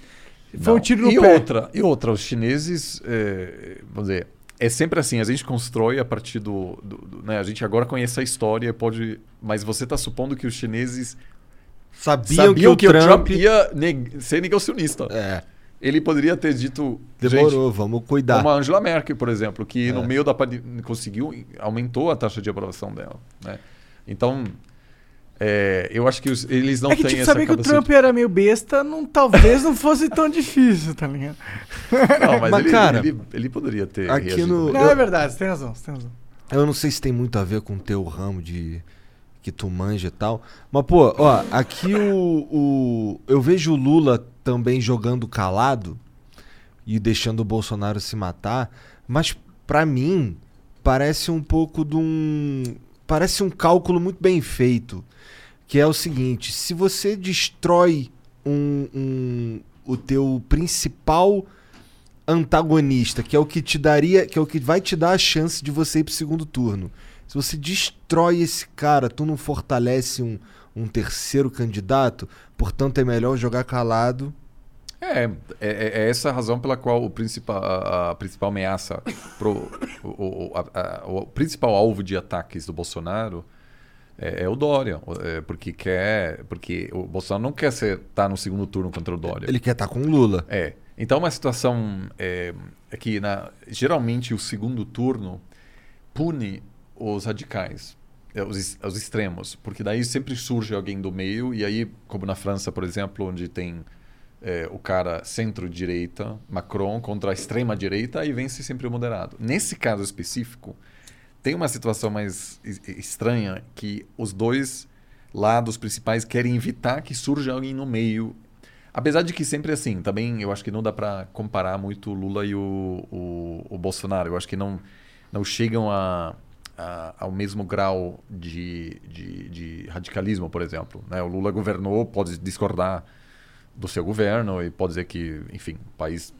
eh, não avançou, mas não houve uma é, preocupação autoritária séria. É, durante esse período. Né? É, e... Isso não é uma, uma opinião pessoal, mas se vê nos, nos índices da, da, da, democracia brasileira que houve a grande maioria dos Tanto índices... que eles perderam e saíram fora. É, né? jogaram o jogo, é, né? É, né? Então, assim, é, mas, mas sim, eu concordo. Eu acho que os dois querem se enfrentar, sem dúvida. Bom, o... Cadê? Cara, tem agora uma propaganda aí, Janzão. Toca o vídeo aí rapidão. Mr. Vel. Bom, então enquanto tu prepara, eu vou ler aqui, hein? Fala Flow e Monarkovski. Quem quiser aprender sobre criptomoedas, me sigam no. Caralho. O cara mandou foto com armadura de pelos máxima ali. Calma aí. É, fala Quem é o Flo... Sérgio? Peraí, cara. fala Flow e Monarkovski. Quem quiser aprender sobre criptomoedas, me siga no Insta e no YouTube. Não posto tanto lá. Mr. Vel 7. As criptos vão mudar o mundo e quem souber avaliar os projetos certos e evitar os scams vai se dar muito bem. Se juntem à revolução. Viva as sardinhas. Tá bom, põe o okay. um vídeo aí, Genzão. Não tô ouvindo tá porra mudo, nenhuma. Genzão. Continuo sem ouvir. Vou botar no. Mas o, o peitoral continua muito cabeludo. Caralho. Mas eu tenho um hobbit. Boa. Sobre criptomoedas e blockchain para descentralização, tanto no YouTube quanto no Instagram. Então me sigam lá se vocês querem aprender. Blockchain e as criptomoedas estão mudando o mundo, vocês não podem ficar de fora dessa. Tamo junto, é nóis. Então é, é isso aí, beleza. Ou vamos, institu vamos instituir aqui a regra que os amigos têm que estar de camisa? Não. porra de regra é essa, cara? Quer ver peito peludo? Ué, cara, tu vê todo dia no espelho. Ué, pois é. Caralho, tô me sentindo meio de dor, filha da puta. O, o Google Assistente manda aqui, ó. Salve, salve família. Muito foda a aula de hoje, professor. Igor, Monark, eu cheguei agora, então desculpa se já, já, já terem enchido muito saco sobre isso. Mas o que é esse cofre aí em cima da mesa, hein? Me deixou curioso, porra do programa inteiro. Quem que cara, é esse cara aí? É o Google Assistente. Entendi. Né? Bom, esse cofre aqui é sobre o evento que vai acontecer no dia 1 de setembro, às Cara, 8 horas da dia, noite. Hein? Pois dia é. 1 de setembro. O que, que, vai acontecer, Monarcão? Vamos revelar os sete segredos. Oh, e na Vamos real, fazer uma live para revelando oh, Vai ser um cofre. puto evento. E outra, a gente vai meter a banca no sentido que vamos revelar o que fez a gente ser esse su sucesso que a gente é hoje. Passa zero credibilidade. Zero credibilidade. não, mas eu tô falando sério, não perde a chance, cara. Você tem que clicar no link aqui embaixo, setesegredos.com.br ou então aqui na, no QR Code e vai lá porque não vai ter replay, é só uma vez. Papo tá dado. Então vai lá. É. O Bruno. Bruno Yam... Deve ser Bruno Yamamoto. Oliver, aqui é o Centro Acadêmico de RI da FGV. Adoramos te assistir juntos no Flow. Tivemos nas aulas da semana que vem. Beijos do Cari. É E aí, isso. os alunos? Tá vendo? É. Tu é famosão, hein, cara? Na- ele- ele- eles, na verdade, ficaram muito animados. Fiquei, é, eu- Maneiro. é, e como eu te falei, assim, vocês, vocês que são famosos, eles, eles acompanham vocês sempre, então, assim... Maneiro. Mas alguns eu acho que ficaram bastante preocupados também. Eu vi um no Twitter dizendo, tô com medo do Oliver lá com os caras. Por Não, com o agora- Monark. Era com o Monark. É, eu acho que sim. Não, provavelmente era com o Monark, é, provavelmente. O Monark é um para-raio de bosta. Não, é que eu, que eu sou o cara que fala mais merda, né? O Curioso Supremo diz aqui, ó. E essa notícia quentinha? Estados Unidos fazem est- ataque aéreo contra o Estado Islâmico. Ô, Jean, tem como tu... Ah, na CNN. Parece, parece quente mesmo. Saiu durante o flow aqui, né? Eita! Eita! Bom, isso era Que- que esperado, tipo- professor? É, assim, é- não é algo que o, que o Biden queria fazer, na verdade, porque é, esse tipo de ataque é, pode depois virar algo maior, porque pode, depois podem identificar que, na verdade, não conseguiram matar todo mundo que queriam, depois pode haver um incentivo para ter uma presença maior. Mas, ao mesmo tempo, eu acho que também é um pouco esperado, porque, no, vamos dizer, na visão de mundo dos Estados Unidos, há uma expectativa de que quando houver um ataque contra as Forças Armadas Americanas, tem que ter uma resposta. É, então, não só 11 de E setembro, ele mas... meio que prometeu uma vingança também, É, né? então assim, é, isso a gente ainda não tem muitas informações. É, pode ser várias coisas, mas me parece o mais é, provável é um pouco para dizer, ok, a gente fez algo para tanto eh, satisfazer uma demanda popular, né? Eh, Quem, quem fez aquilo, quem matou nossos soldados pagou agora, é, mas também para demonstrar e enviar uma mensagem ao Estado Islâmico e dizer se tiver mais ataques contra nós, a gente vai, a gente não está totalmente fora, a gente ainda tem a capacidade de enviar das nossas bases aéreas na região. É, dá um tempo aí, Aviões. pega leve, senão a É. gente estoura. O, o que, que é um planejador do Estado Islâmico? Bom, eh, tem, eh, se- tem uma, são grupos ainda que, em, que, que atuam de maneira É eh, descentralizada em, em, em regiões eh, diferentes. Tem uma região que está oficialmente sob controle do Estado Islâmico no Afeganistão, onde inclusive há anos, como se revelou agora, os Estados Unidos e o Talibã se comunicaram e alinharam algumas informações para conjuntamente combater o Estado Islâmico. De Há novo, anos? não porque há dois anos pelo menos. Isso Entendeu. foram informações que, que saíram recentemente. Os- o, o, o chefe da CIA esteve na semana passada com lideranças do Talibã, inclusive para conversar sobre a possibilidade de cooperação no combate contra eh, o Estado Islâmico. Lembrando que o Talibã é um agrupamento local que eh, não tem ambições globais. Então, é um, eh, eles querem governar o, o Afeganistão. O Estado Islâmico tem um projeto global mesmo de, eh, de exportar o jihad, a Guerra Santa, de atacar eh, outros países. Então, tem... Existe alguém por trás do Estado Islâmico ou é um órgão em si?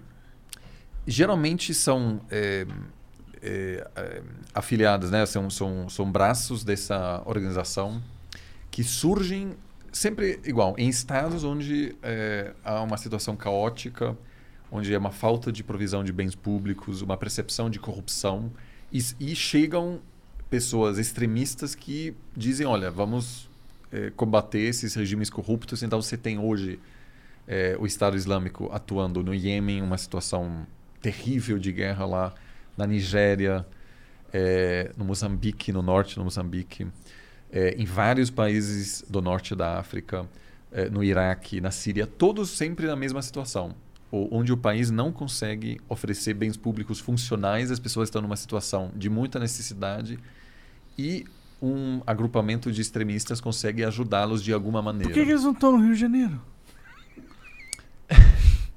Bom, eu acho que tem um contexto, obviamente, é, de é, também é, religioso nesse quesito que dá alguma abertura nesse quesito, mas sem dúvida você está apontando aí para um, uma questão importante, uma ausência do Estado dá espaço para é, atores não estatais. Oh, o PCC, o Comando Isso. Vermelho. Que, aliás, é um ator internacional super relevante, né? Que atua internacionalmente. Comando Vermelho? Sim, atua, tem, eh, tem muitos contatos parceiros, são os cartéis mexicanos pensam eh, regionalmente, eh, tem uma atuação fundamental porque todo o fluxo de armas, venda de drogas, são todas atividades eh, globais também. Né?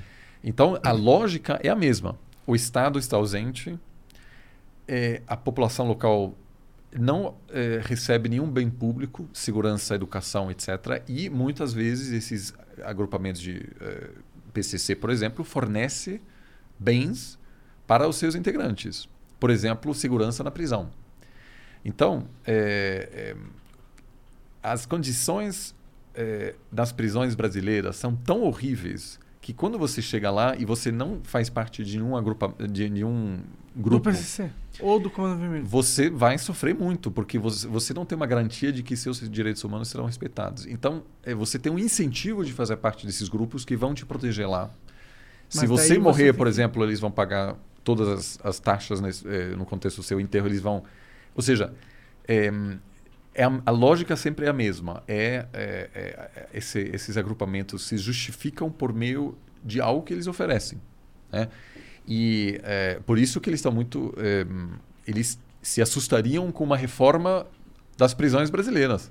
Porque se a partir de amanhã todo preso no Brasil é, tem certeza de que seus direitos humanos serão respeitados, esse- o PCC perderia um argumento fundamental para você se juntar a eles.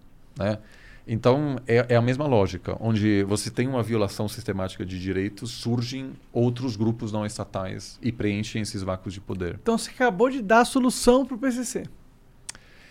É uma de, você tem que ter estado presente. Se não, mas agora, é, é, isso é um, um- problema em toda, toda a América Latina. Você, você tem que é, garantir, sim, mas também fora das prisões, obviamente, é, direitos humanos de maneira mais sistemática, que é uma melhor maneira de combater o, o, O o crime. crime. organizado. sim. É, dando condições, né?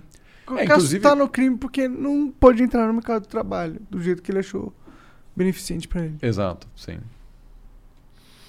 O Eu Rafael diz aqui, ó. Professor, você sabe algo dos bastidores do Trump pisando em solo norte-coreano? Como foi essa situação? Isso foi muito importante, certo? Como ficam as relações agora com o Biden? Não, o Trump, na verdade, encontrou com eh, Kim Jong-un eh, na Singapura. Eh, ele não esteve na, na, na Coreia do Norte, mas eh, essa foi mais um capítulo dessa, vamos dizer, que mostra que eh, o Trump utilizou a política externa para, enfim, produzir manchete, encontrar o cara, mas não havia, não havia nenhuma proposta clara sobre como resolver a principal questão, que é que o, Kim, o líder da Coreia do Norte quer armas nucleares eh, para para a segurança do, da Coreia do Norte, mas também eh, eh, ele quer manter um nível de tensão permanente para não ser derrubado internamente. Os Estados, o Trump em nenhum momento conseguiu se aproximar de uma possível seleção- eh, solução dessa questão, então realmente nisso eh, ele como em várias outras áreas, eu acho que não conseguiu avançar a, a resolver esse, essa questão que continua sendo uma ameaça para a estabilidade na Ásia. Na Coreia do Norte, se diz. É um, um regime é, tão é, pouco transparente que, por exemplo, amanhã o, o, o grande líder sofre um ataque cardíaco. Ninguém sabe o que vai Bom, acontecer. dizem, dizem, a teoria... Ih. Ih, calma lá, mas é o que dizem. Dizem que o cara Morreu, morreu faz um tempo. E agora tem um sósia. É um sósia, você tá sabendo, né? É isso aí mesmo, é o que é o que estão falando aí, né? Não, eu acho que os sul-coreanos têm eh, inteligência, eh, têm acesso a, a informações o suficiente para, pelo menos, saber quando Ter isso certeza. acontece. É. Será? Mas assim, você tem um. É, eu acho que sim. Acho que sim. É? Acho Tá, que- tá, tá bom. Cara, ele é o Oliver. Tá, ligado? tudo bem, tudo bem, Não, não, vai, não, vai, não, vai. Aqui, Eu- aqui, entra aquele. Tu, tu, tu, algo tem errado aí. Ele Mas- tá mais magro mesmo, hein? Diferente. O É que ele sumiu por um tempo. É, não, não foi? teve. Não teve uma, uma nota do governo norte-coreano que ele tava passando por problema de saúde e tal. Não, mas isso são momentos de instabilidade. E por isso, democracias podem ter, é, é, produzir elementos de instabilidade, impeachment, eleição, mudança, etc. Mas regimes autoritários geralmente têm é, transições turbulentas porque elas são in- eh, incertas. A China é um pouco diferente, mas agora também. O, o Xi Jinping estará provavelmente no poder por muitos anos, possivelmente até o fim da vida, e quando ele morrer, Vai dar dor de cabeça. Ninguém sabe exatamente o que vai acontecer. Então, é, A menos que ele venha preparando É, alguém ao longo do. do... provável, mas, provável. mas em regimes autoritários é muito raro porque as pessoas não querem ser derrubadas antes. E aí, se o cara tá já eh, viabilizando a emergência de, uma, de um sucessor, esse sucessor em algum momento pode, pode ir lá e, e- e Bom, tirar o cara. Então, é. Então, na Coreia do Norte, essa sucessão não está clara. O, o- isso é, hoje, eh, sem dúvida, uma das 5, 10 principais ameaças para a instabilidade, porque seria uma situação que ninguém consegue influenciar. Porque aí nem a ONU consegue fazer muito, ou, ou nenhum parceiro, porque o, o- a Coreia do Norte tem, não tem uma relação diplomática funcional com muitos países. Tem um número muito pequeno de embaixadas. É, e essas embaixadas têm pouco acesso ao, ao que acontece de fato. Então, mas eu acho que ele está vivo, sim. Vamos, Tá bom. é, O Choco diz aqui. Boa noite, professor. Estudo RI na UNB. Sonho em ser diplomata um dia e queria principalmente te agradecer diretamente pelo podcast inspirador que você gravou hoje, que me lembrou mais uma vez do porquê quero ser diplomata e do porquê amo RI. Alguma dica para quem sonha em passar no CACD um dia? essa é a, prova que os meninos têm que passar para entrar no, no Instituto Rio Branco, né? que é um processo de dois anos de treinamento antes de, de se tornar diplomata, que é, é, um dos process, é, processos seletivos mais difíceis do, do Brasil.